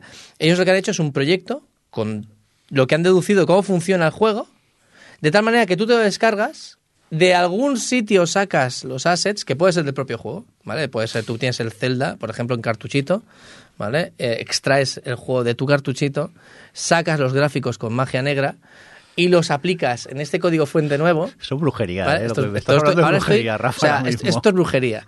Total, que la idea es que han llegado a deducir tan bien, tan bien, tan bien cómo funciona todo, que lo, el juego podrías extraer del cartucho y lo que tú puedes llegar a generar a partir del código fuente y los gráficos que puedas sacar de cualquier sitio, eh, han llegado a generar un ejecutable perfecto. Es decir, es uno a uno igual que el original. Significa que no solo han deducido cómo funciona, sino que lo han clavado a tal nivel que, eh, que bueno, o sea, mm, bueno, como se puede demostrar que es con ingeniería inversa, no robando el código en ningún sitio, es totalmente bien más, pero es espectacular el trabajo que ha habido detrás de años y años y años. Pensad que es un juego que salió, salió en el año 90 y pico, 90, tía, a finales del 98, ¿no? Fue el Ocarina of Time, eh, 96 el Mario 64, creo que fue, eh, más o menos, ah, estoy hablando de memoria. Eh, pues claro, han tardado mucho tiempo en hacerlo, pero han conseguido que fuera perfecto. Y gracias a esto han descubierto cosas. Han descubierto, por ejemplo, fallos dentro de Mario 64 que han arreglado y ahora el Mario 64 que, que hay, es, eh, o sea, que puedes llegar a generar con este código fuente es mejor. Obviamente la, la gracia es tener un repositorio, es decir, un lugar donde está todo el código fuente exactamente igual y luego la gente va haciendo sus mejoras, sus hacks, sus... eh, por ejemplo, eh, ahora se puede jugar a Mario 64 en la Dreamcast. Han hecho un port de Mario 64 para una consola de Sega de, de los años 2000. O sea, es, es como mínimo es, es gracioso y, y- y funciona relativamente bien porque, bueno, es- hay muchas incompatibilidades y es una primera versión y demás. O también, por ejemplo, han hecho un port de, eh, de- con este mismo sistema, han deducido cómo funciona eh, Tomb Raider y, eh, y han hecho ports para, por ejemplo, Game Boy Advance del Tomb Raider. Eso sí que es magia negra. Eso sí que es magia negra porque en principio la, la Game Boy Advance no podía ejecutar un juego como el Tomb Raider. Se podían hacer cosas similares, muy limitadas y demás, pero está ejecutando el Tomb Raider desde los años 90, ¿vale? En, en una Game Boy Advance funcionando pero, pero perfectamente. Y creo que esto es muy interesante porque la comunidad está haciendo algo más allá de descargarse la ROM, ¿no? Lo típico es piratería, no es piratería, lo que sea. Está haciendo algo que las empresas no hacen. Y es que cuando un juego tiene muchos años, el código fuente se pierde, ¿vale? Es decir, o sea, ya se han olvidado. Nadie sabe, entre comillas, nadie sabe dónde está el código fuente del Zelda o del Mario. O, bueno, yo creo que esto sí, pero por ejemplo, se dice que el código fuente del Final Fantasy VII está perdido. Es decir, no, hay un disco o un CD o un disco duro con el código fuente del Final Fantasy VII. Porque no se estilaba en aquel entonces pues darle mucha importancia. Tocabas un proyecto y te ibas al siguiente. A lo mejor arrastrabas el motor y lo mejorabas un poco, pero bueno, el Final Fantasy VII de PlayStation o de PC pues estará perdido y que le importa.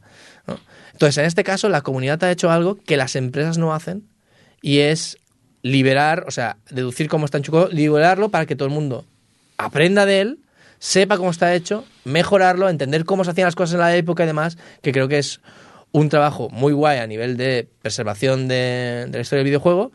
Y también las cosas que se están consiguiendo son, son alucinantes y, y creo que eh, si, si os gustan estos temas de, de, pues yo que sé, hacer vuestras propias versiones, incluso hay gente que está haciendo modificaciones, haciendo nuevos juegos a partir de, por ejemplo, alguien están haciendo una nueva aventura de Zelda a partir del código fuente que, que hay y demás, con assets propios y demás des- desde cero, es decir, lo único que tienen en común es el código fuente este, pero todo, el arte, el, digamos, la música y todo es nueva desde cero.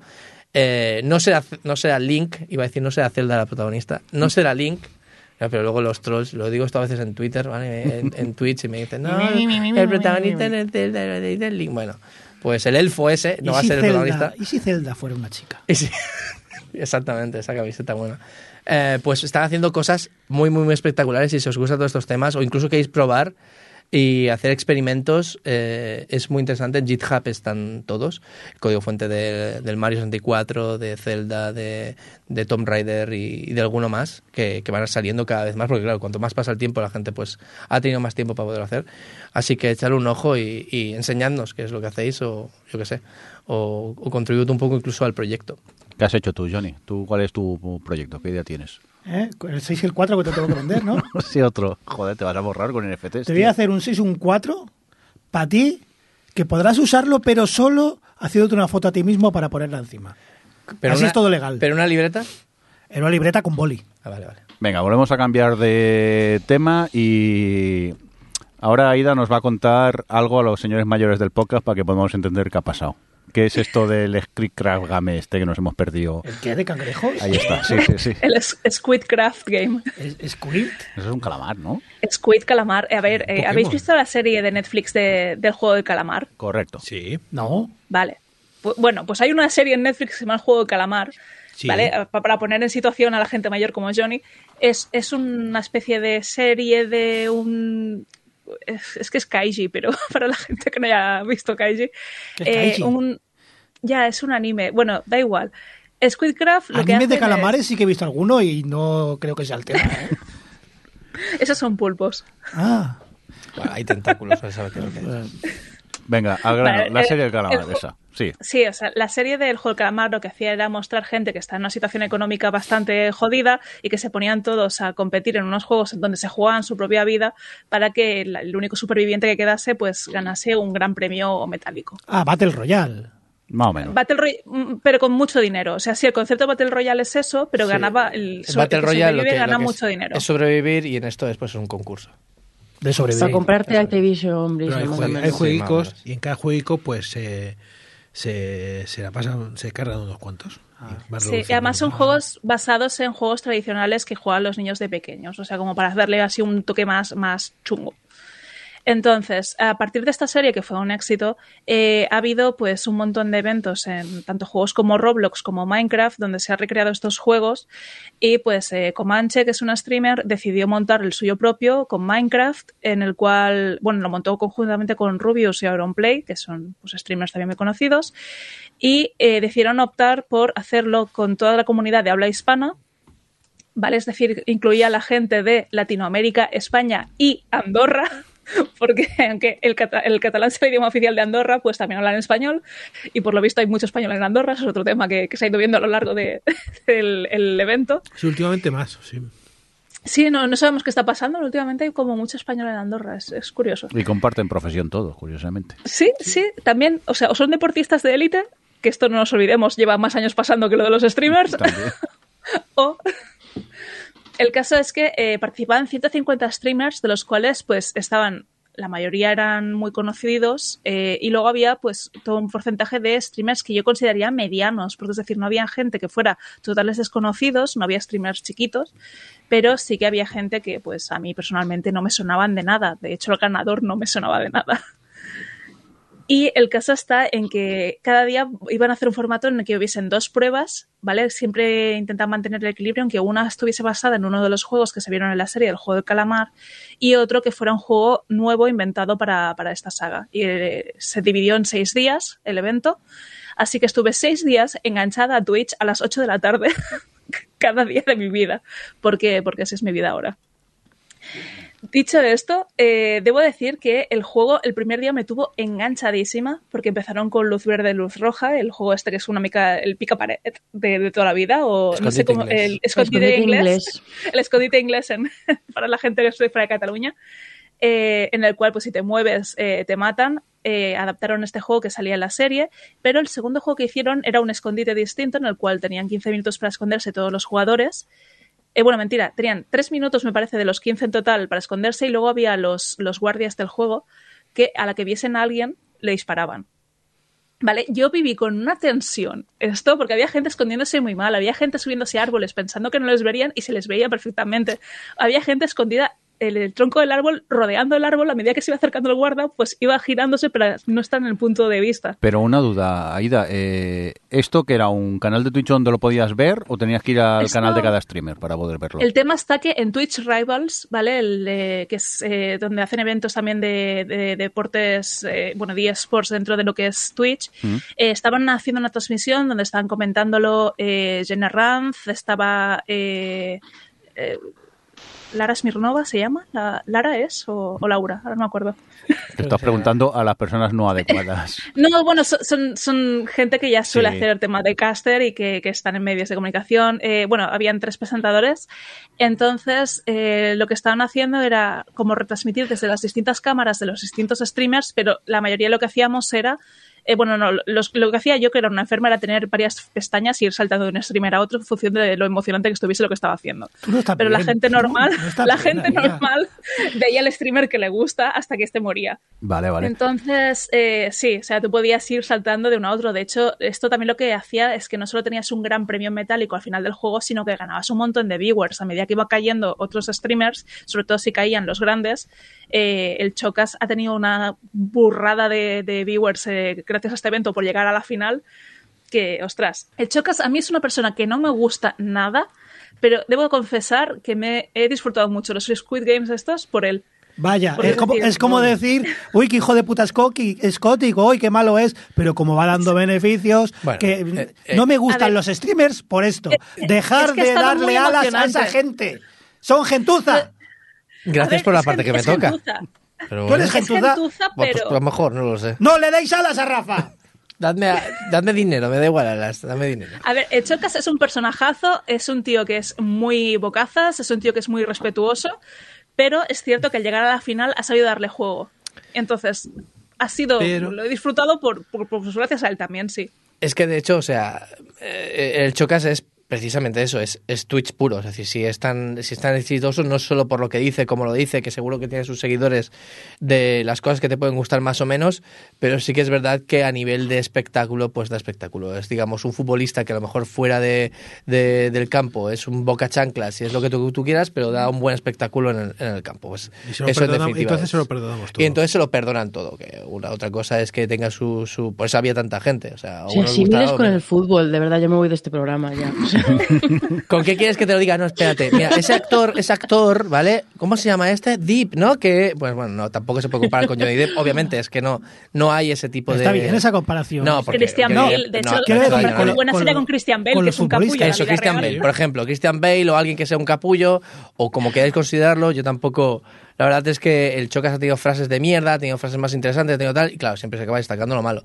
Pero de ahí, sí que es verdad, vuelvo a decir que, ostras, yo también lo vi al final y iba cambiando, o sea, yo estaba con, con Aida, de hecho algún día estábamos viéndolo online y demás, y yo también, es que la manera de ver Twitch, lo que tiene Twitch que no tienen otros medios, es que tú estás viendo el canal principal, que sería la televisión, pero luego puedes ver el punto de vista de cada uno. Y es muy guay porque tú ves lo que están enfocando cuando creen los productores de, de la serie, y luego dices, ay, ¿qué están haciendo este? Y cambias a ese porque a ti te apetece, no porque los otros te lo muestren o crean que va a ser más interesante. Y creo que esa es la ventaja de Twitch que no tiene la televisión tradicional en este tipo de eventos, este tipo de concursos. Yo por poner un poco más de contexto de, lo que ha sido el juego en sí, ¿vale? Eh, tuvieron problemas durante, eh, durante el juego.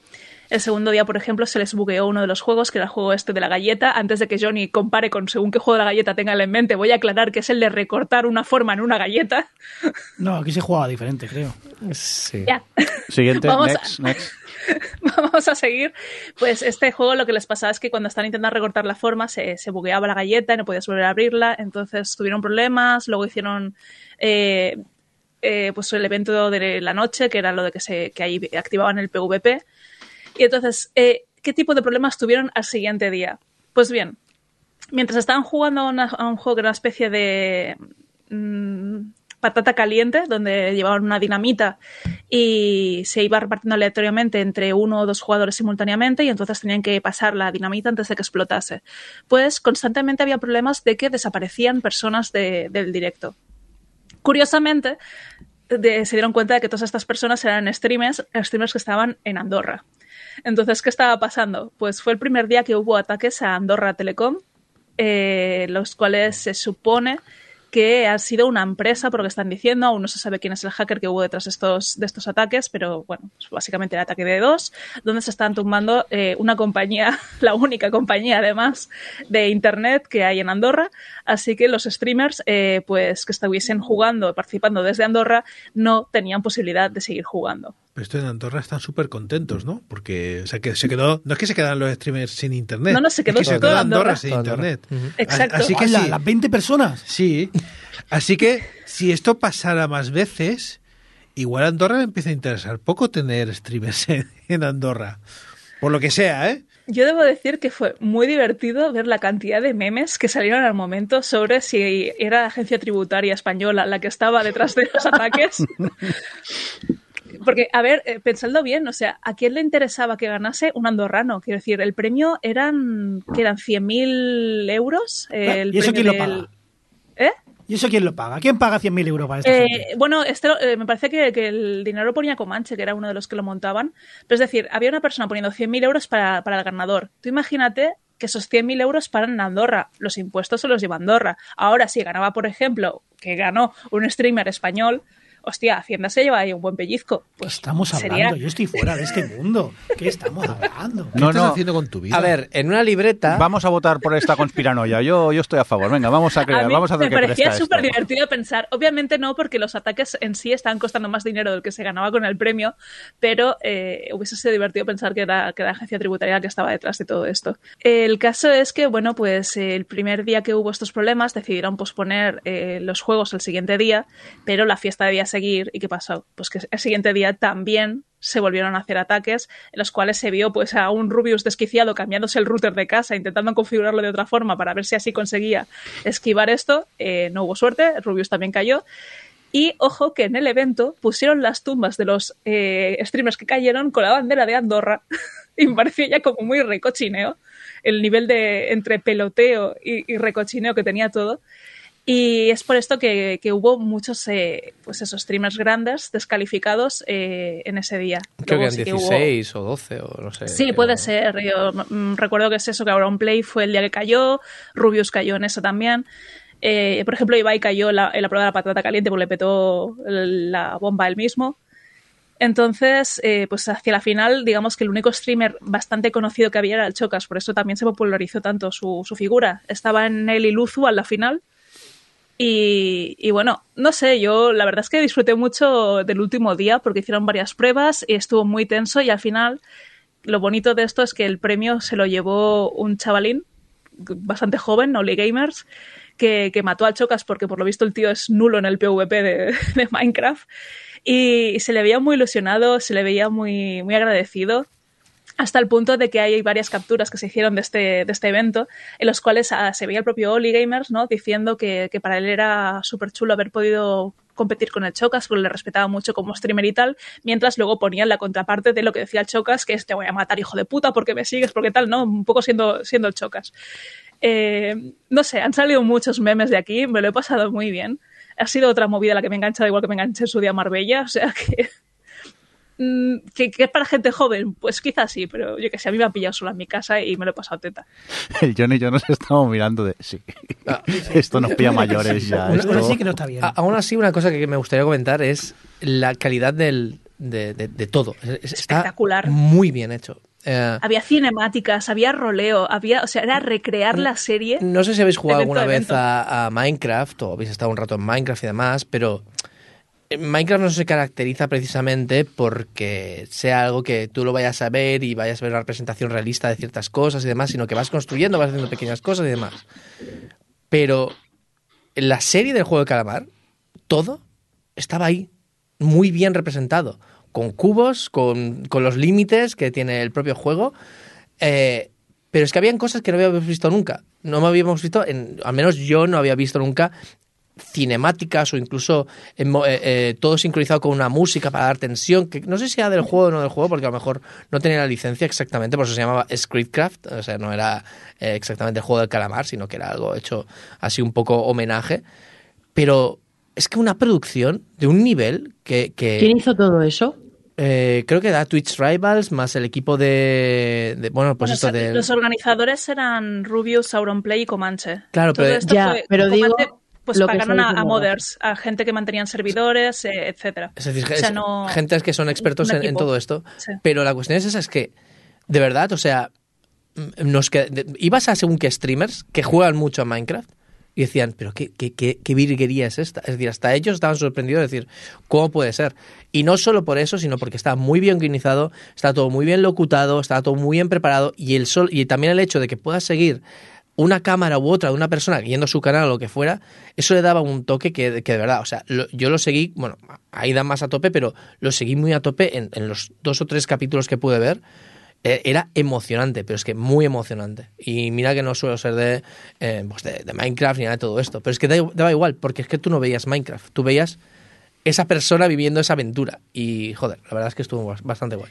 Es que además era, era muy tenso, por ejemplo, con la prueba, en la serie hay una prueba en la que tienen que pasar por, un, por una especie de puente de cristales, en los cuales hay unos que se rompen y otros que aguantan el peso, ¿no? Pues ese momento en, en el juego había gente haciendo estrategias como la serie, en plan de intentando manipular a otros para que avanzasen. Eh, Hay un chico que fue, que le cayó un montón de hate, el Raptor, porque este estaba convenciendo a otros para que saltaran en vez de saltar él. Y, y, es en plan de, porque él no quería morir. Y hubo un momento en que al final pasaron cuatro solo por eso, porque Raptor estaba intentando no saltar, al final otro se, se, precipitó y se arriesgó y entonces todos pudieron salvarse gracias al sacrificio de uno. O sea, había momentos tensos de lo mismo que se producía en la serie, se estaba produciendo aquí, por el hecho de, y sin estar guionizados, o sea, simplemente eran ellos intentando pasar el juego en sí. Lo cual dio momentos muy, muy chulos de, de estar muy tenso, de estar muy enganchado a, a, al evento en sí. Que eso se debe poder ver ahora en algún sí, lado. Sí, sí, sí. De hecho, lo puedes ver en Twitch Tribals. Todavía está lo que están filmando, de, o sea, lo que están filmando, lo que están viendo las cámaras que ellos creen. Sí. Y también te puedes ir a, a los canales de los, de los participantes. Y yo, por ejemplo, yo lo vi, el primer capítulo lo vi a posteriori, lo vi pues con Nillo Juan, que es, que es otro streamer más bastante famoso, y alguna cosa, y la verdad es que fue, fue muy divertido. Eh, recomiendo ver así, saltando un poquito, porque otra cosa que tiene es que representan la serie bastante fidelmente en algunas cosas, y hay tiempos de espera que en la serie pues ocurren, aunque más breves, pero aquí claro, todo ocurre en tiempo real, ¿no? Y por ejemplo, al principio de todo, están esperando en la calle que les vengan a recoger, que tal. Todo esto está representado y a veces se puede hacer un poco largo, pero como estás viendo live y demás, ahora si lo veis en diferido será un poco aburrido, así que ir saltando un poco a las partes más interesantes y quedaos con los juegos, que además hay otra cosa, son muy cortitos. Es decir, en el momento de las partidas es muy cortito, pero también entre medio hay momentos en los que están en un lobby o están esperando eh, para que empiecen los juegos que, eh, que están hablando entre ellos y haciendo estrategias de ahí. Y eso también le da mucho toque, mucho toque de realismo y de, y, y de emoción al tema. Estamos mirándonos John y yo, que no sé si nos pillan mayores, nos pillan mayores. Ya, lo mismo en directo fue apasionante, pero yo lo estoy escuchando. Lo fue, lo fue. Puf, no, puf, no pinta bien, ¿eh? Pinta pues, mal la cosa. Pues fue muy apasionante. Tiene buena pinta, la verdad. Yo es que estaba out, pero... ¿Alguna cosita más a destacar sobre el juego este del calamar, eh, Aider? Es que estoy pensando muchas cosas, pero digo, tampoco quiero aburrir a Johnny. Pero fue muy emocionante. Muy tarde, es que, tarde, ver, tarde, tarde. No, pero es que también había un momento en que había dos streamers grandes eh, haciendo un pacto con un tercero, en plan de vamos a ir a matar a Raptor. y entonces, ¿qué pasó? Pues que luego cuando se les dio oportunidad de ir a matarse, el, el tercero este, digamos, mató a Luzu como en plan de para darse a sí mismo una oportunidad, porque los otros dos eran colegas de toda la vida, ¿no? Entonces es como, es que hubo cosas muy buenas. En plan del chico que ganó, ganó mereciéndoselo mucho, porque en plan de sabía que los otros dos iban a ir a por él. Y, y así que se aseguró de engañarles. Un streamer no muy pequeño, es decir, un streamer que, que, se podía ganar la vida en su momento con, creo recordar, ¿no? Que se puede, o sea, vivía de Twitch. Es decir, que pequeño no bueno, era. Eh, su, su, su, petición de, o sea, el, lo que tenía de subs que esperaba para ese día eran 40 y acabó teniendo 2.000, no sé sí, cuántas o sea, subs. No, era, es pequeño, pero vuelvo a decir, se podía ganar un poco o, o totalmente o, o, sobrevivir con, con Twitch y le cambió la vida, la cambió la vida totalmente. O sea, la cambió, o sea, fue muy emocionante porque además era un chico jovencito. Uy, se va a volver gilipollas. Otro. Bueno, no, no, bueno. Sí, no, si, la, si, lo que ha dicho no Javi con los futbolistas es una comparación que es muy válida. Eres vinagre, Johnny. Eres no, vinagre. son gente muy joven que de golpe tiene mucho dinero. ¿Cómo te vuelves gilipollas? Ya está, normal, ley de vida, no pasa nada. Bueno, habrá de todo, habrá de todo. De Ojo, señor mayor. que la, el, lo que estaba diciendo cuando le tocó, bueno, cuando vio que ganó, dice, si puedo lo invertiré en una entrada de un piso. El pobre chico, Oh. ¿vale? O sea, Bien así. Así que no sé cómo quedará la cosa, Ya, ya. pero bueno. Y en dos años vendiendo como el Willy Rex, vendiendo cripto, ya verás. O sea, que- Vendiendo gormitis. Johnny, te vamos a tener que hacer un podcast independiente ya de señor mayor quejándose de cosas. Que lo haga otro. No tiene fe en la humanidad. No, porque la conozco. Venga, eh, ¿qué más cositas nos quedan en el guion? Si queréis lo comento esto muy rápido. Venga, porque, a ver, es una noticia que en realidad ya se sabía hace tiempo, que es que la empresa de Traveler Tales eh, ha tenido siempre Cruens, ¿vale? Es la empresa, para ponernos en contexto, que hace los juegos de Lego.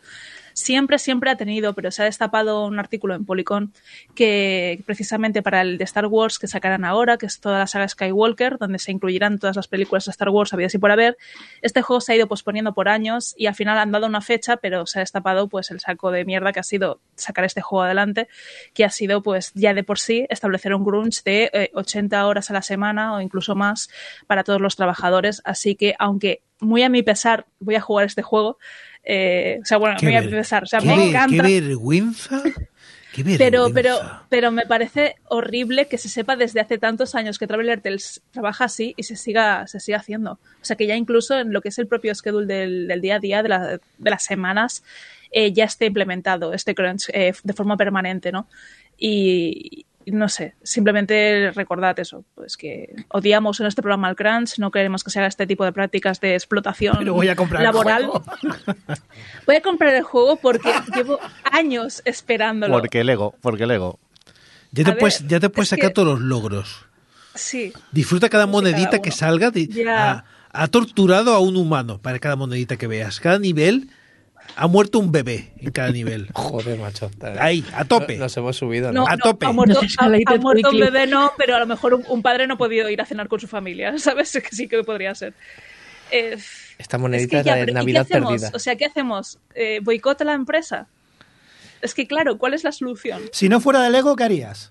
Depende, si me interesa el juego, me lo... es que no lo sé. No, a ver. Ah, es- pues es ya sabemos el barco. Hay, hay- en, todo el tema del crunch, claro, hay dos puntos de vista, ¿no? Es decir, eh, el punto de vista de, pues yo soy el consumidor y lo que hay detrás, pues yo que sé, a mí me dan este producto, ostras, pues no me voy a preocupar, que esto pasa con todo. Esto pasa con, Con- las camisetas sí, que usáis, con con, todo. con las zapatillas, con, las sillas de Ikea que, que te la montas tú, vete a saber cómo... En- cómo- en- es muy fácil. En el, capi- en el capitalismo no hay compra responsable. Exactamente, Fin. es decir, precisamente por eso, es decir, pero como es así, pues ya me da igual y dices, bueno, pues eh, al menos esta gente está ganando a vida lo que sea y hay gente pues eso que, que cree que posiblemente si sabes a ciencia cierta, porque es que además no solo está declarado, sino que, que es muy visible, que, que- es que no hace falta ni siquiera que, que se filtre, ¿no? porque es que al final está ahí, está ahí, es muy visible.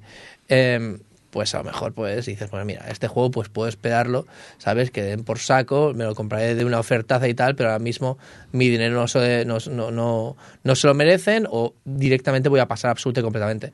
Lo que pasa es que eso también es responsabilidad, es como de la ecología, eh, que todos tenemos nuestra parte de responsabilidad, pero es como responsabilidad, responsabilizar del todo al pequeño, ¿no? Al consumidor o al, o al ciudadano o lo que sea. Ostras, eh, lo que tenemos que hacer es ser conscientes, quejarnos y quejarnos directamente a estas empresas. También te digo que la mayoría de público ni se enterará que ha tenido Por eso mismo, y se comprará el juego. Por eso mismo, es que es eso, es decir, hay gente que no se entera por dos motivos también y uno es por desconocimiento de que no, no sabe ni siquiera que hay gente detrás haciéndolo y el otro también es porque se, se- se- o sea, se la suda, ¿sabes? Es decir, entonces quizás programas como el nuestro que estamos haciendo ahora en redes o lo que sea, el problema es que también es muy endogámico, ¿no? Es decir, lo que nos escucha ya hemos escuchado anteriormente, poca gente nueva eh, que no nos haya escuchado no sabe lo que es el crunch, entonces todo queda un poco en familia. Pero también hacer entender a los demás, a la gente que no es de los videojuegos, que existe esta, esta, eh, estas, estas prácticas. Y no empezar a decir, no, pero esto también existe en la, en la, en, la hostelería y todo esto, que sí, que por supuesto que existe, pero ¿a qué me estoy dedicando yo? O sea, tú si eres de, la hostelería, quéjate. Yo me estoy quejando de mi, de, mi, de mi sector y no porque sea que exista en otros sectores tiene que validarse absurdo y completamente. Cada uno que se queje de su sector y ayudaremos lo que haga falta en los demás sectores. Pues en este caso es eso, es decir, coger y hacer un poco de pedagogía y decir, mira, pues este juego, la verdad es que me han pasado mal, quizás podríamos hacer un poco de reivindicación y decir que les den por saco. Y hay otros juegos que estamos, que hay cientos de juegos. Pero vuelvo a decir, eso también es responsabilizar al pequeño consumidor y quizás lo que tendríamos que hacer es, pues mira, este juego lo quería, pero vamos a llenar las redes de mm, fact o intentar, pues yo que sé, enviar cartas o, no sé, movilizarnos de alguna manera un poco efectiva, porque las redes al final tampoco hacen nada. Que hay otra lectura, ¿eh? Es esta gente las ha pasado putas dos años haciendo un juego Claro, claro, claro. y, y- ¿y ¿qué hago? ¿Lo tiro a la basura? Exacto. Y no, no lo compramos y se va Claro. la, empre- no la empresa, los trabajadores a la puta calle Aquí porque la estamos empresa tal. siempre jiji, jaja, es que es- jodido, es por eso mismo. complejo. es complicado. Por eso, mm, poquito a poco vayamos haciendo. Pues nada, vamos a hablar de los jueguitos, a que hemos jugado. Ay, que aquí se hablaba de días. juegos. Sí, sí, sí, que aquí a veces hasta hablamos de juegos. Espera, que pongo la música, no os asustéis.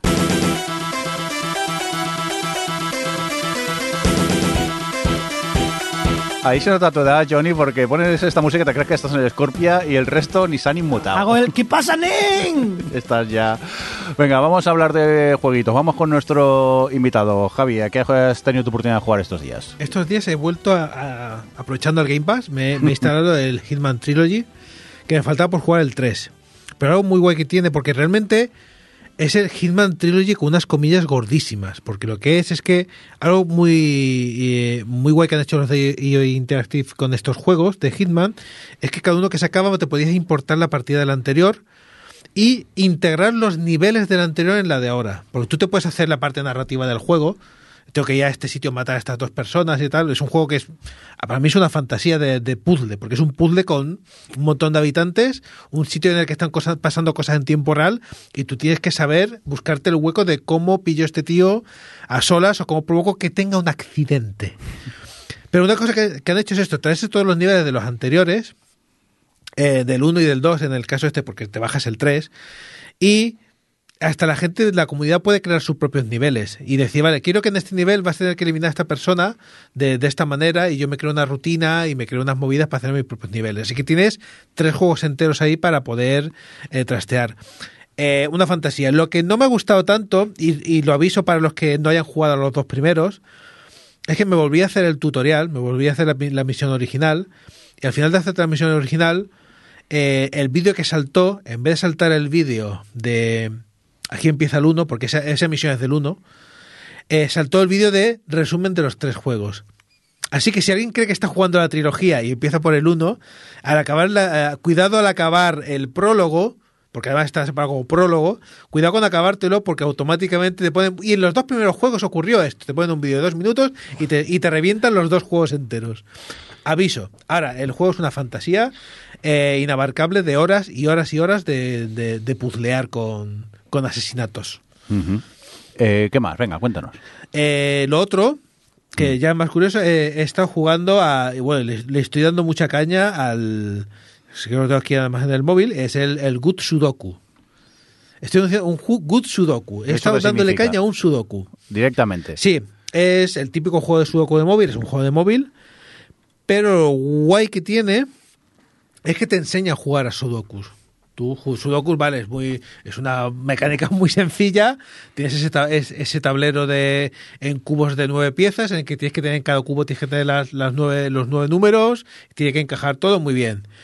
Eh, pero el Good Sudoku, te, una cosa que hace, por ejemplo, automáticamente, te, te enseña, te pinta en cada casilla eh, qué números pueden ir y qué, no puede, o qué números no pueden ir. Que dice, esto es trampa. Y digo, no es trampa. Es, tú puedes ver que, como tiene que en cada línea, en cada cuadrado, tienen que estar los nueve números, incluido el cero. No, si incluía el, el cero, ¿dónde voy? Eh, los nueve números, del 1 al 9. Eh, tú eso, esa información es fácil de sacar. Lo difícil, y dices, vale, si esto se hace solo si hago esto. Lo difícil es ir a la siguiente capa por debajo de Sudoku y entender, y el juego te explica varias técnicas de entender cómo funcionan por dentro. Cómo leyendo unos números en una- un cuadrante me puedo ir a otro cuadrante y saber que en ese no puede estar otro número e ir a aprend- a aprender a eliminar por qué en esta casilla no puede haber un número en concreto. Ma- Este juego me ha, me ha enseñado a jugar a los sudokus. ¿Le, echa- le echan muchas horas cuando estás jugando la partida? ¿Se te va el tiempo o qué? Es- vuela, vuela, vuela. ¿Sí? Hay, hay sudokus infinitos aquí. Y por dificultad. Porque dices tú, bueno, pero si al final no es tan difícil. No, no. Búscate uno chungo y date cuenta de cómo te quedas encallado durante horas en un sudoku. Y Adri, este, y este es el de llevar en la mano, el de bolsillo. Adri, que levantabas la mano. Sí, no, yo solo quiero. eh, Javi, hay un canal de YouTube que ahora no me acuerdo cómo se llama, pero lo, lo, lo- lo miro, que son matemáticos, frikis de Sudoku, que básicamente se dedican a jugar a sudokus recauchutados que hacen otros matemáticos.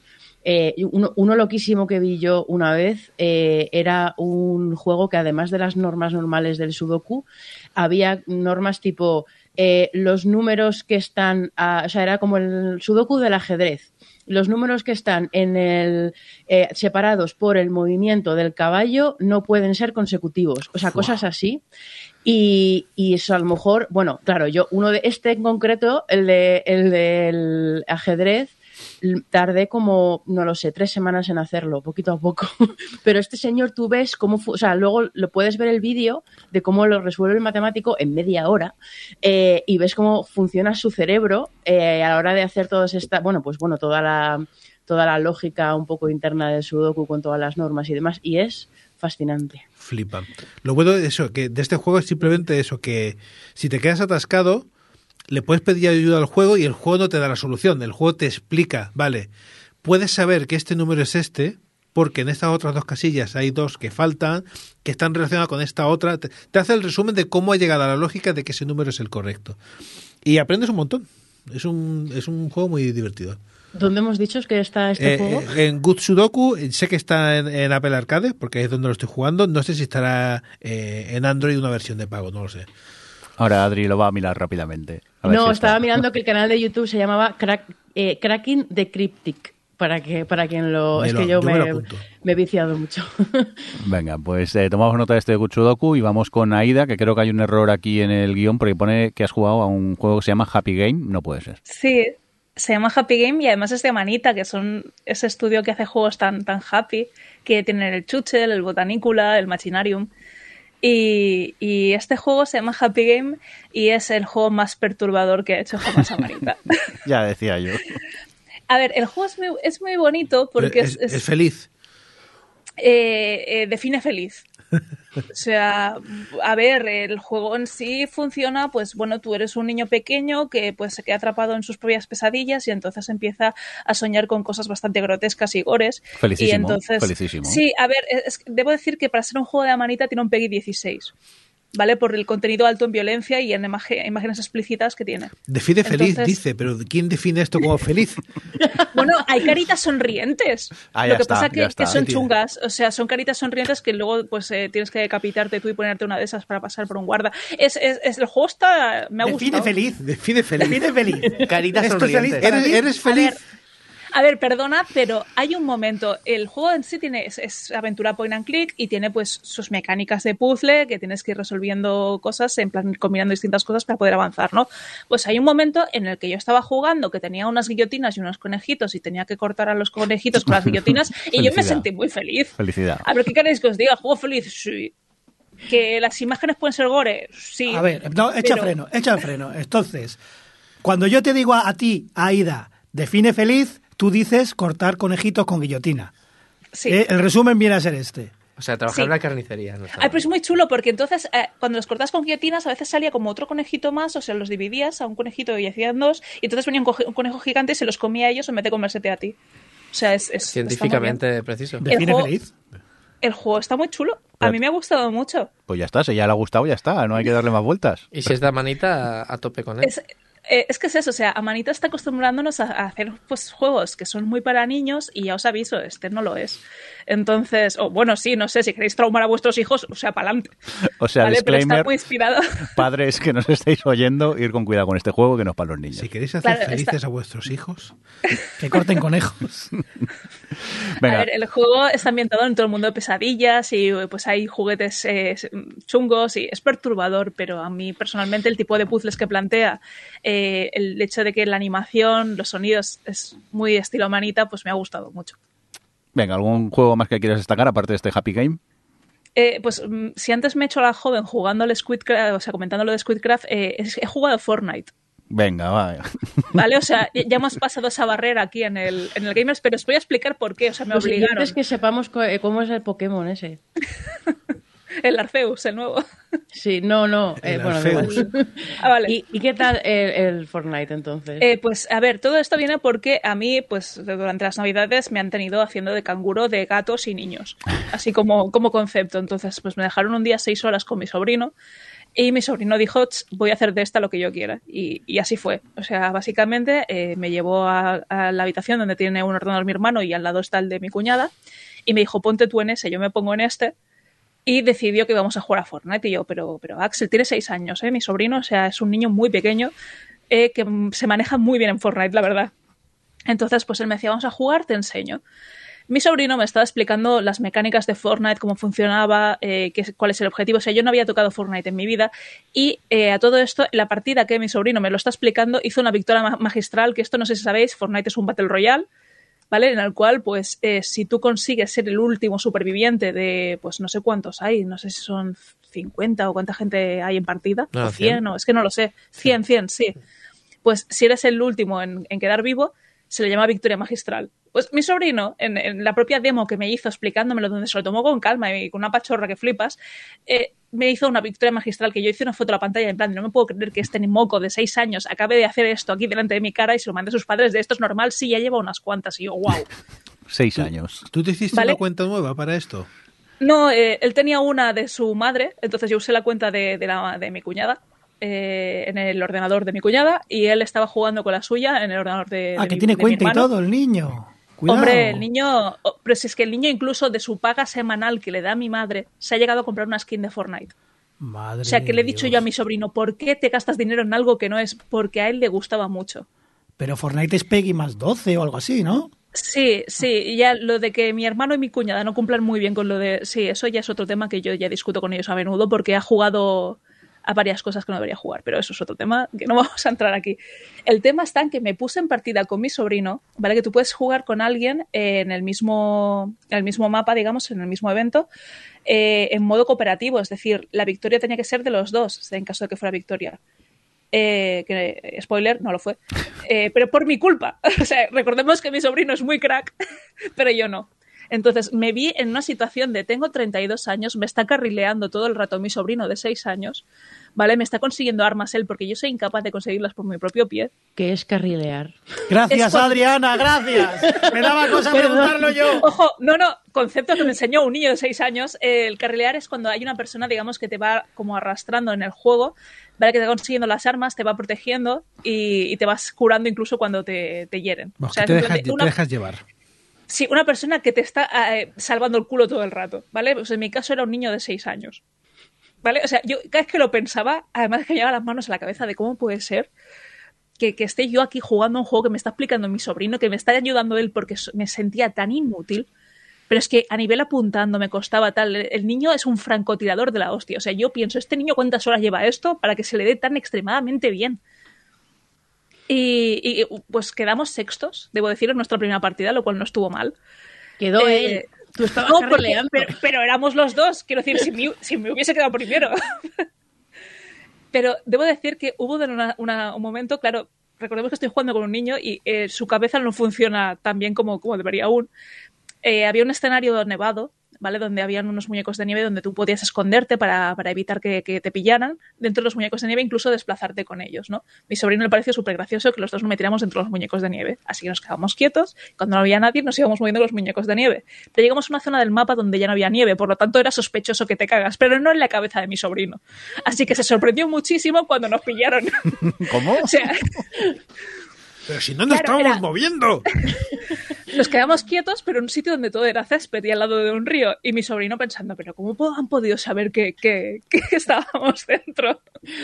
En un escenario en el que ya no había nieve. Así que salimos corriendo, le, le- le dispararon y tal, tuve que ir a curarle. Aquí le curé yo, ojo, ojo, que aquí fui yo la que le fui a curar a él.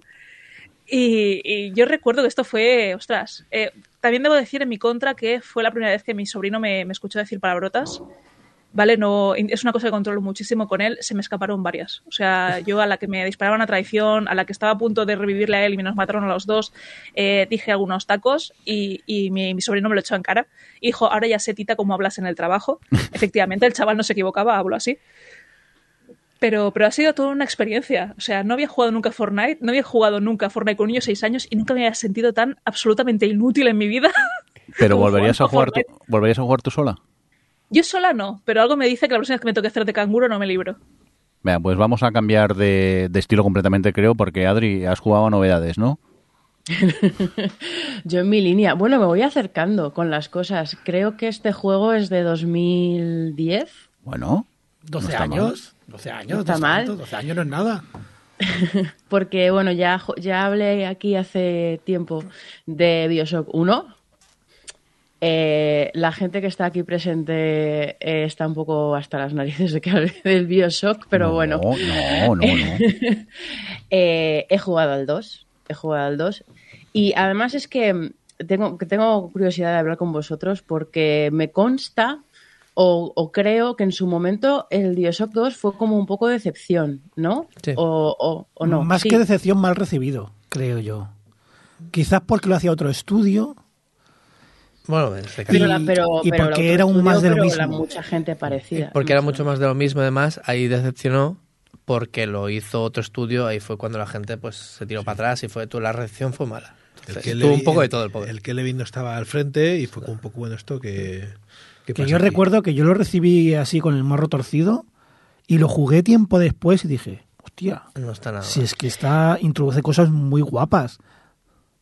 Espera, que A Adri, ver, yo- Adri está a punto de Sí, sí, reventar. sí. Es que he flipado con que, o sea, quiero decir, entiendo, bueno, a ver, es que obviamente hay, hay cosas que, con las que puedo estar de acuerdo, pero realmente en general me ha parecido mejor juego.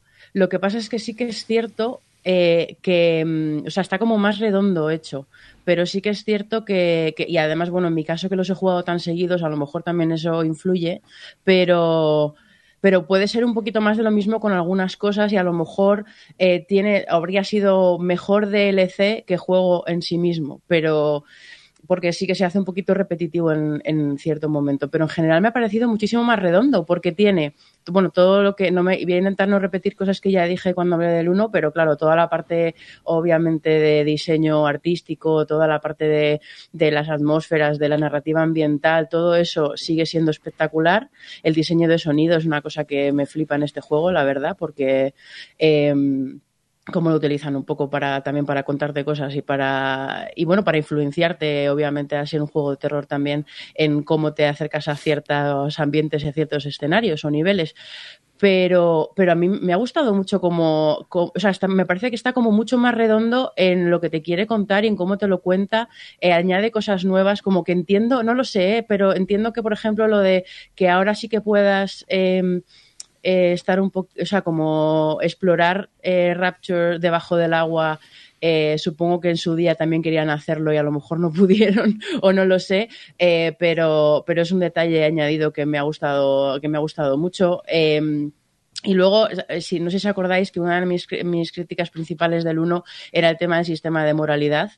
Eh, y porque además es un juego que, que, bueno, pues que mm, el, tema de las elecciones y demás tiene mucho que ver con la trama que te está contando y que hay un sistema de moralidad podía, pu- o sea, encaja muy bien, pero que en el 1 no estaba nada bien traído y aquí está súper bien traído porque, porque, bueno, además del giro que han hecho, co- o sea, que hacen con que ahora eres un Big Daddy y cogen, cogen al final un juego que, que habla de de bueno de, de, de, de, criar, de la crianza y de padres e hijos y de, lo que la diferencia que hay entre criar y controlar, que de repente, eh, pues eso, te, tú, tú seas tú manejes al Big Daddy después de que en el Bioshock 1 eh, los Big Daddy son como el gran eh, no, no el gran antagonista pero sí uno de los como de los eh, antagonistas principales de la historia Em, Ahora de repente tú no solo eres el Big Daddy, sino que con las decisiones morales, eh, depende de lo que tú elijas, el final es uno y otro, pero no para ti, sino para el personaje de la historia que representa a tu hija, que es Elizabeth.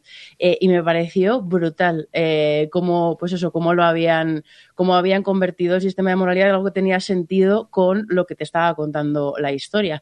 Eh, y luego eso, no sé, yo creo que que, eso que temáticamente está muchísimo mejor porque incluso o sea, tiene esta cosa de que te vas encontrando todavía los audios que, que bueno es un meca o sea como es una no sé cómo decirlo es un elemento del juego que sigue estando un poquito forzado pero que aquí aprovechan para contarte un montón de historias secundarias de, de dentro de este de este universo de historias de, paternidad que está súper bien eh, y luego que, que, sí que con el cambio este de que ahora es, eres Big Daddy y en un juego eso en el que el tema de las elecciones y el control tiene tanto tanta importancia argumental, de repente eh, tienes mucho más control de de tu entorno todo el rato, que en el 1 no tenías absolutamente nada de control y era parte de la gracia, pero aquí de repente ya no solo puedes eso, con, no, sé si se llaman exclusas, pero con el, con el sistema este de, drenar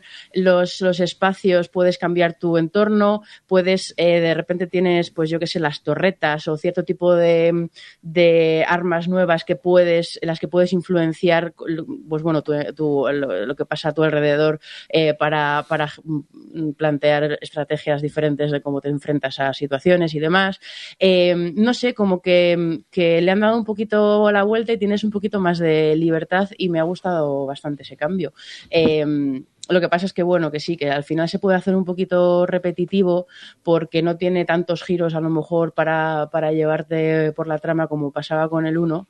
Eh, pero, pero bueno, yo lo he disfrutado muchísimo. Me ha parecido eso, eh, lo que es argumentalmente, o sea, como me ha parecido más redondo, pero curiosamente eso se me ha hecho un poquito más largo. Y la música, de verdad, es que este juego, eh, lo que es artísticamente, me parece, ya lo he dicho mucho, pero me parece absolutamente brutal. Eh, y nada, tengo mucha curiosidad de jugar. Bueno, ya, o sea, estoy he empezado, lo que pasa es que llevo un poquito eh, el Infinity. El Infinity, es eso, Bioshock Infinity, que, infin- jolina, no me sale, no es Infinity, Infinite. es Infinite, Infinite. gracias. Sí. Dios, me he quedado... El dado 3, una para entendernos el 3. Embolia, sí, sí, el 3, eh, que es- han cambiado completamente el entorno y estoy un poco ahora desubicada con, con la propuesta, pero, pero tengo curiosidad de ver hacia dónde van con eso. Eh, pero muy bien, el Bioshock. Mi, mi idilio con el Bioshock sigue intacto. Muy bien, pues tomamos nota de este Bioshock 2, pero también has jugado al Ratchet and Clank, ¿no? Bueno, me voy acercando en el tiempo, aunque bueno, no sé si, cu- si cuenta porque, claro, lo que he jugado es la, no sé si es una remasterización o qué es del, del- de la PS2. Es el de Play 4, Eh, ¿no? Es el de Play 4, sí. Sí, es un remake del 1. O sea que realmente, realmente, pero es remake, quiere decir que está remakeado para que se vea mejor, o sea, No, desde lo- la parte lo- técnica Lo, o hicieron de también cero. han- Está hecho de cero, pero es la historia vale. del primero. Ah, vale, entiendo. O sea, que sí que es un juego de 2014. Me voy acercando a 2021. Bueno, 2022, que ya estamos.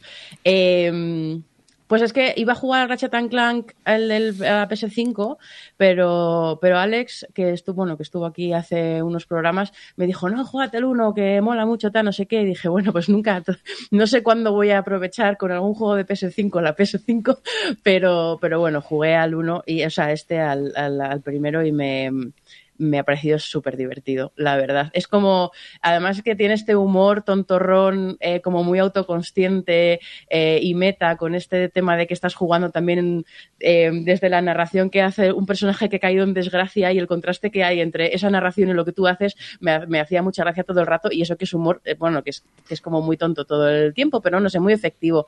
Y luego, joder, es que tiene mecánica, o sea, la bola de discoteca no podía no reírme todo el rato. Además que eso es un arma súper útil, en realidad. Y, todos los bosses, si la, no sé cómo qué había hecho, qué habría sido de mi vida sin la bola de discoteca. Pero entre la bola de discoteca y el Shipanator, eh, la verdad es que me he pasado todo el Ratchet and Clank eh, pues riéndome a carcajadas porque, porque me ha parecido muy cachondo. Y eso, como muy resultón, el diseño de los planetas pues tenía cosas que molaban. Eh, no sé, a lo mejor me hubiese, creo que hubiese sido mejor si hubiesen con- ya sé que es una tontería de juego y que la trama no importa mucho, pero al final la historia que tienen como Ratchet y Cla- y Clank de amistad podía haber estado un poquito más cuidada para que te llegase un poquito más o lo que fuera, eh, pero, pero vamos, que, que muy bien. Además también tiene musicote, muy, muy divertido. Me ha venido muy bien para desengrasar un poquito después de, las intensidades de los Bioshock y algunas otras cosas que he jugado. Muy bien, pues eh, tomamos nota del Ratchet and Clank. Y Rafa, cuéntanos, ¿tú has podido jugar algo? Pues la verdad es que algo así comercial no, pero sí que he estado jugando durante estos meses a juegos de mis espectadores, incluso alumnos, en directo, obviamente, porque como siempre, poco puedo jugar fuera de pantalla. Y no puedo decir mucho más, porque es que eh, en total habré jugado 10 o 12 juegos de estos así chiquitos. Y obviamente no tiene sentido reseñar ninguno, sino que en, en, general la verdad es que la experiencia de jugar a algo que ha hecho un alumno tuyo, o alguien que te ve, o alguien que dice, oye Rafa, o sea, podrías jugar al mío y mientras estás jugando te ven, o tus reacciones y todo esto, es, es muy interesante y es una sensación que, que la verdad mm, me cuesta ahora de, de jugar ¿sabes? Me gusta ahora jugar cosas así muy grandes. Es una cosa rara porque cada vez tengo menos ganas de jugar a, juegos muy grandes. Quiero jugar a juegos chiquitos, juegos que haya hecho alguien que yo pueda decirle a esa persona directamente, pues mira, ostras, qué bien, o sin ningún tipo de, de, reseña a nivel de crítica, sino lo que me ha hecho sentir o algo así. Y si alguien que nos esté escuchando pues tiene algún juego o, yo qué sé, o, tiene alguna idea y, quiera presentarlo y demás, yo encantado de jugarlo porque la verdad es que lo disfruto mucho y, creo que, vale la pena también dar a conocer pequeños desarrolladores. Muy bien, tu canal de Twitch, eh, twitch.com barra Rafa Twitch.tv barra Rafa Pero bueno, aparte de eso, por Twitter y demás, aunque no sea por mi canal de Twitch, que me lo envíen y ya está. Ahora que te escriban Naughty Dog, oye, he hecho un jueguico, ¿lo quieres probar? Hola, somos chiquiticos, estamos empezando.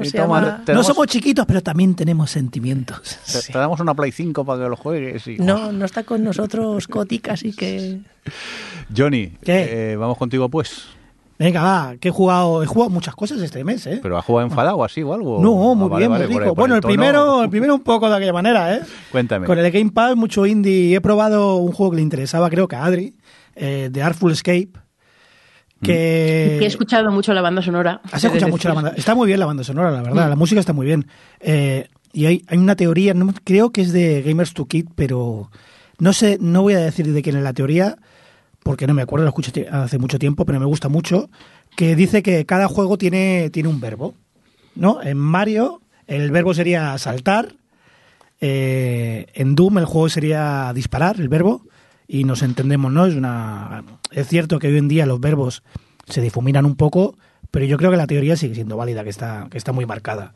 Bueno, las mecánicas sí. Y mm, de Artful Escape, el verbo sería molar porque es un juego de, mm, de molarlo todo. Los gráficos, la música, eh, las animaciones, es todo como, ¿sabéis las portadas de un disco de los 80, eh, rollo glam rock, con fuegos? Estas que se hacían con aerógrafo, todo el juego es así. Y el juego va de molar. Vas por el escenario tocando riff de guitarra, eh, en el escenario van apareciendo fuegos artificiales, se iluminan, pasan dos mil millones de cosas, todo súper molón. El problema, que tú no lo haces. El juego es, y lo digo literalmente, ¿no? esto no es una hipérbole ni nada raro, consiste en apretar la X, en mi caso, jugando con el mando de Xbox, y darle el stick hacia la derecha. Y todo lo demás pasa. Y, y te saca un poco de, del juego, dicho mal y pronto, por eso, porque tú le das adelante y a la X y pasan dos mil millones de cosas molonas. Y, y, te quedas te quedas raro, o sea, mm, lo he comprobado, eh, vino mi hija, hostia, papá, qué juego más chulo, cómo mola. Sí, toma, pruébalo, ¿qué hay que hacer? Y una niña de seis años se pasó dos pantallas dándole adelante a la X, literalmente.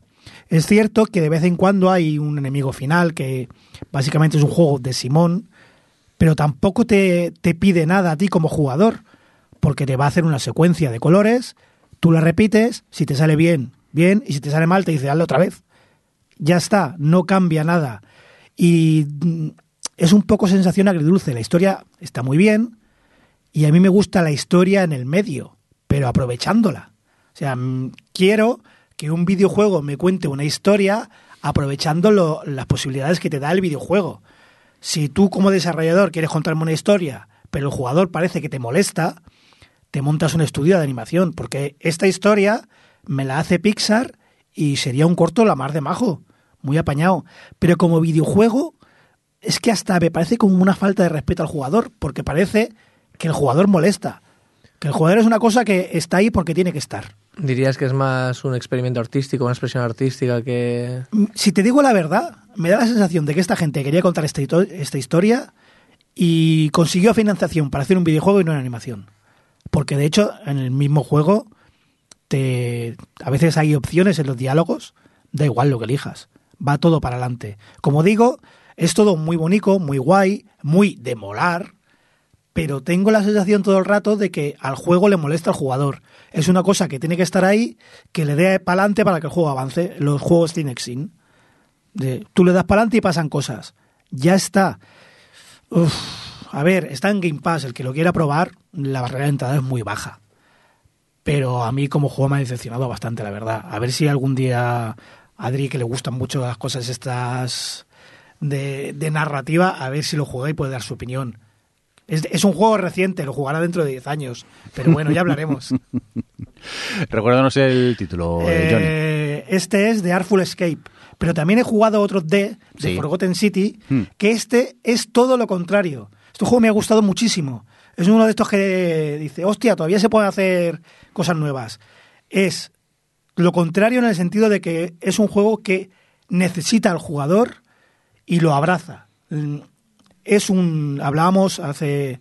Creo que hace dos meses de eh, 12 Minutes, un juego de bucles temporales. Lo hablaba con Aida y yo decía, hostia, pero es que los bucles temporales por definición son repetitivos. Te hacen, te hacen aburrirte en cierta manera de repetir acciones. Y este, de alguna forma, es un juego de bucles temporales. No quiero contar mucho para no chafarlo. En el que repites siempre el mismo día, pero lo hace de una manera tan inteligente que aunque repitas el mismo día no haces lo mismo. Es mm, en cierto sentido como el Hitman. Todos los personajes tienen una rutina, todos los personajes siempre hacen lo mismo, a no ser que tú interfieras.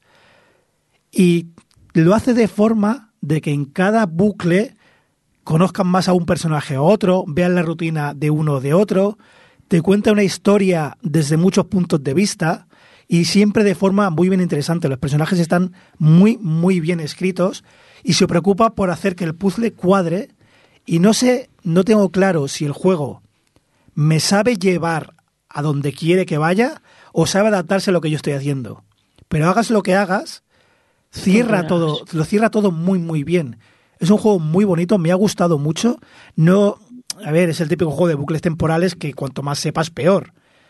Es un juego que también está en Game Pass, la barrera de entrada es muy baja.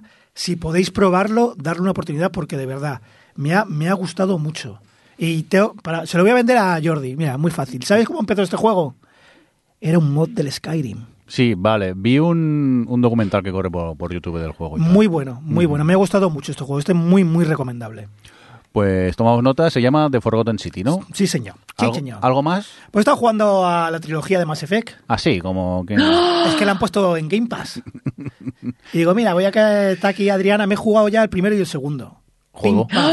Sí, sí, Bueno. sí, sí, sí, sí. Tengo que decir ¿Qué que tal el maco? ¿Qué tal el maco? lo han mejorado. Se controla, se controla súper bien ahora. ¿Sí? Sí. unos exagerados. Hombre, es que tú no jugaste al original, Adriana. Madre mía.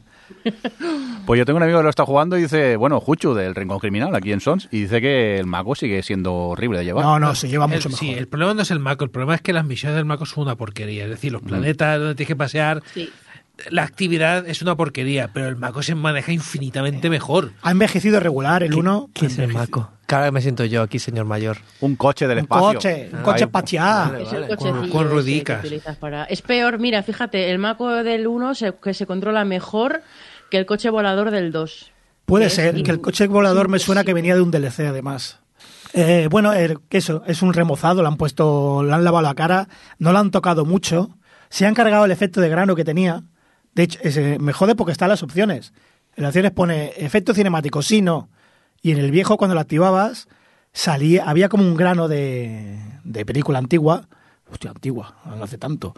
Y ahora, aunque lo actives, el grano no está, se lo han cargado. Hombre, claro, porque el cine es 4K todo aquí. que te sí. el grano. ¿Qué Es dices? como esta gente que quiere ver películas con las rayas del... Del VHS. del- No, pero si Esa- el, el era así. yo quiero ver un pelico ahí que se cuela en, en el juego. unos pelicos. Una persona tosiendo. Que bueno, no recordaba yo que había tanta teta, ¿eh? Había mucha teta en Mass Effect. Está, No. eh, a ver, el Mass Effect está la gente muy cachonda todo el rato, la verdad. Sí, sí, sí, sí, sí. Hombre, sí, es que el sí. espacio nave- en esa va nave- despacio. El espacio va Eh, despacio. esos planos de culo. Los han quitado. ¿Los han quitado? Los han quitado, los han Oh, quitado. A Miranda no la enfocan mucho. No. Nah. Eh, pero bueno, que eso, que la trilogía se nota la edad que tiene. La tenemos muy mitificada, pero hostia, aunque la historia sea regulinchi, el mundo que crea, eh, el ¿Pero detalle. ¿Estás hablando del 1 o de cuál? de, del uno del- de la saga en general, sobre todo del uno. Peca en muchos aspectos, pero construye también todo lo que hay alrededor, que joder, por eso dejaba huella. Y hace apreciar mucho el Andrómeda. El Andrómeda, después de rejugar la trilogía, me parece mucho mejor juego. A mí el Andrómeda me gustó. También fui con las expectativas tan bajas porque todo el mundo echaba tantas pestes que a mí me disfruté mucho, me recordaba mucho a, a los primeros. y me parecía un buen juego. Y tengo ganas de, de meterme en el remaster este otra vez y rejugarlo. Está para Play 4 el remaster. En Game Pass. Play 4 y Play 5, sí. Y lo que pasa que, bueno, el Assassin's ahí sigue de momento. Oye, pues si os parece bien, nos vamos a despedir. ¿Cómo lo veis? Sí, sí, que tenemos hambre. Sí, ya está. Ahora ponte, ahora ponte la cara de Gollum en tu, en tu cabeza. Listillo. Eh, Javi, muchas gracias por venirte por aquí. Ya sabes que siempre puedes volver, siempre que tú quieras. Se volveré. Vale, venga, eh, vamos a fijar fecha. Johnny, adiós. Adiós. Oye, ¿dónde vamos a comer? Pues ahora investigamos. Eso digo yo. Rafa, Ah, vamos a comer a algún sitio guay, espero. adiós, Rafa. Hasta luego. Eh, Aida, eh, ánimo, que creo que te encuentras ya mejor, me gustaría Sí, pensar. estoy mejor. Guay. Y Adri, eh, gracias por estar también por ahí. Adiós. Adiós. Y un cordial saludo también de quien nos habló con vosotros, el señor Mendo. Hasta luego. Adiós, hasta luego. Tu, tu, tu. Hasta luego.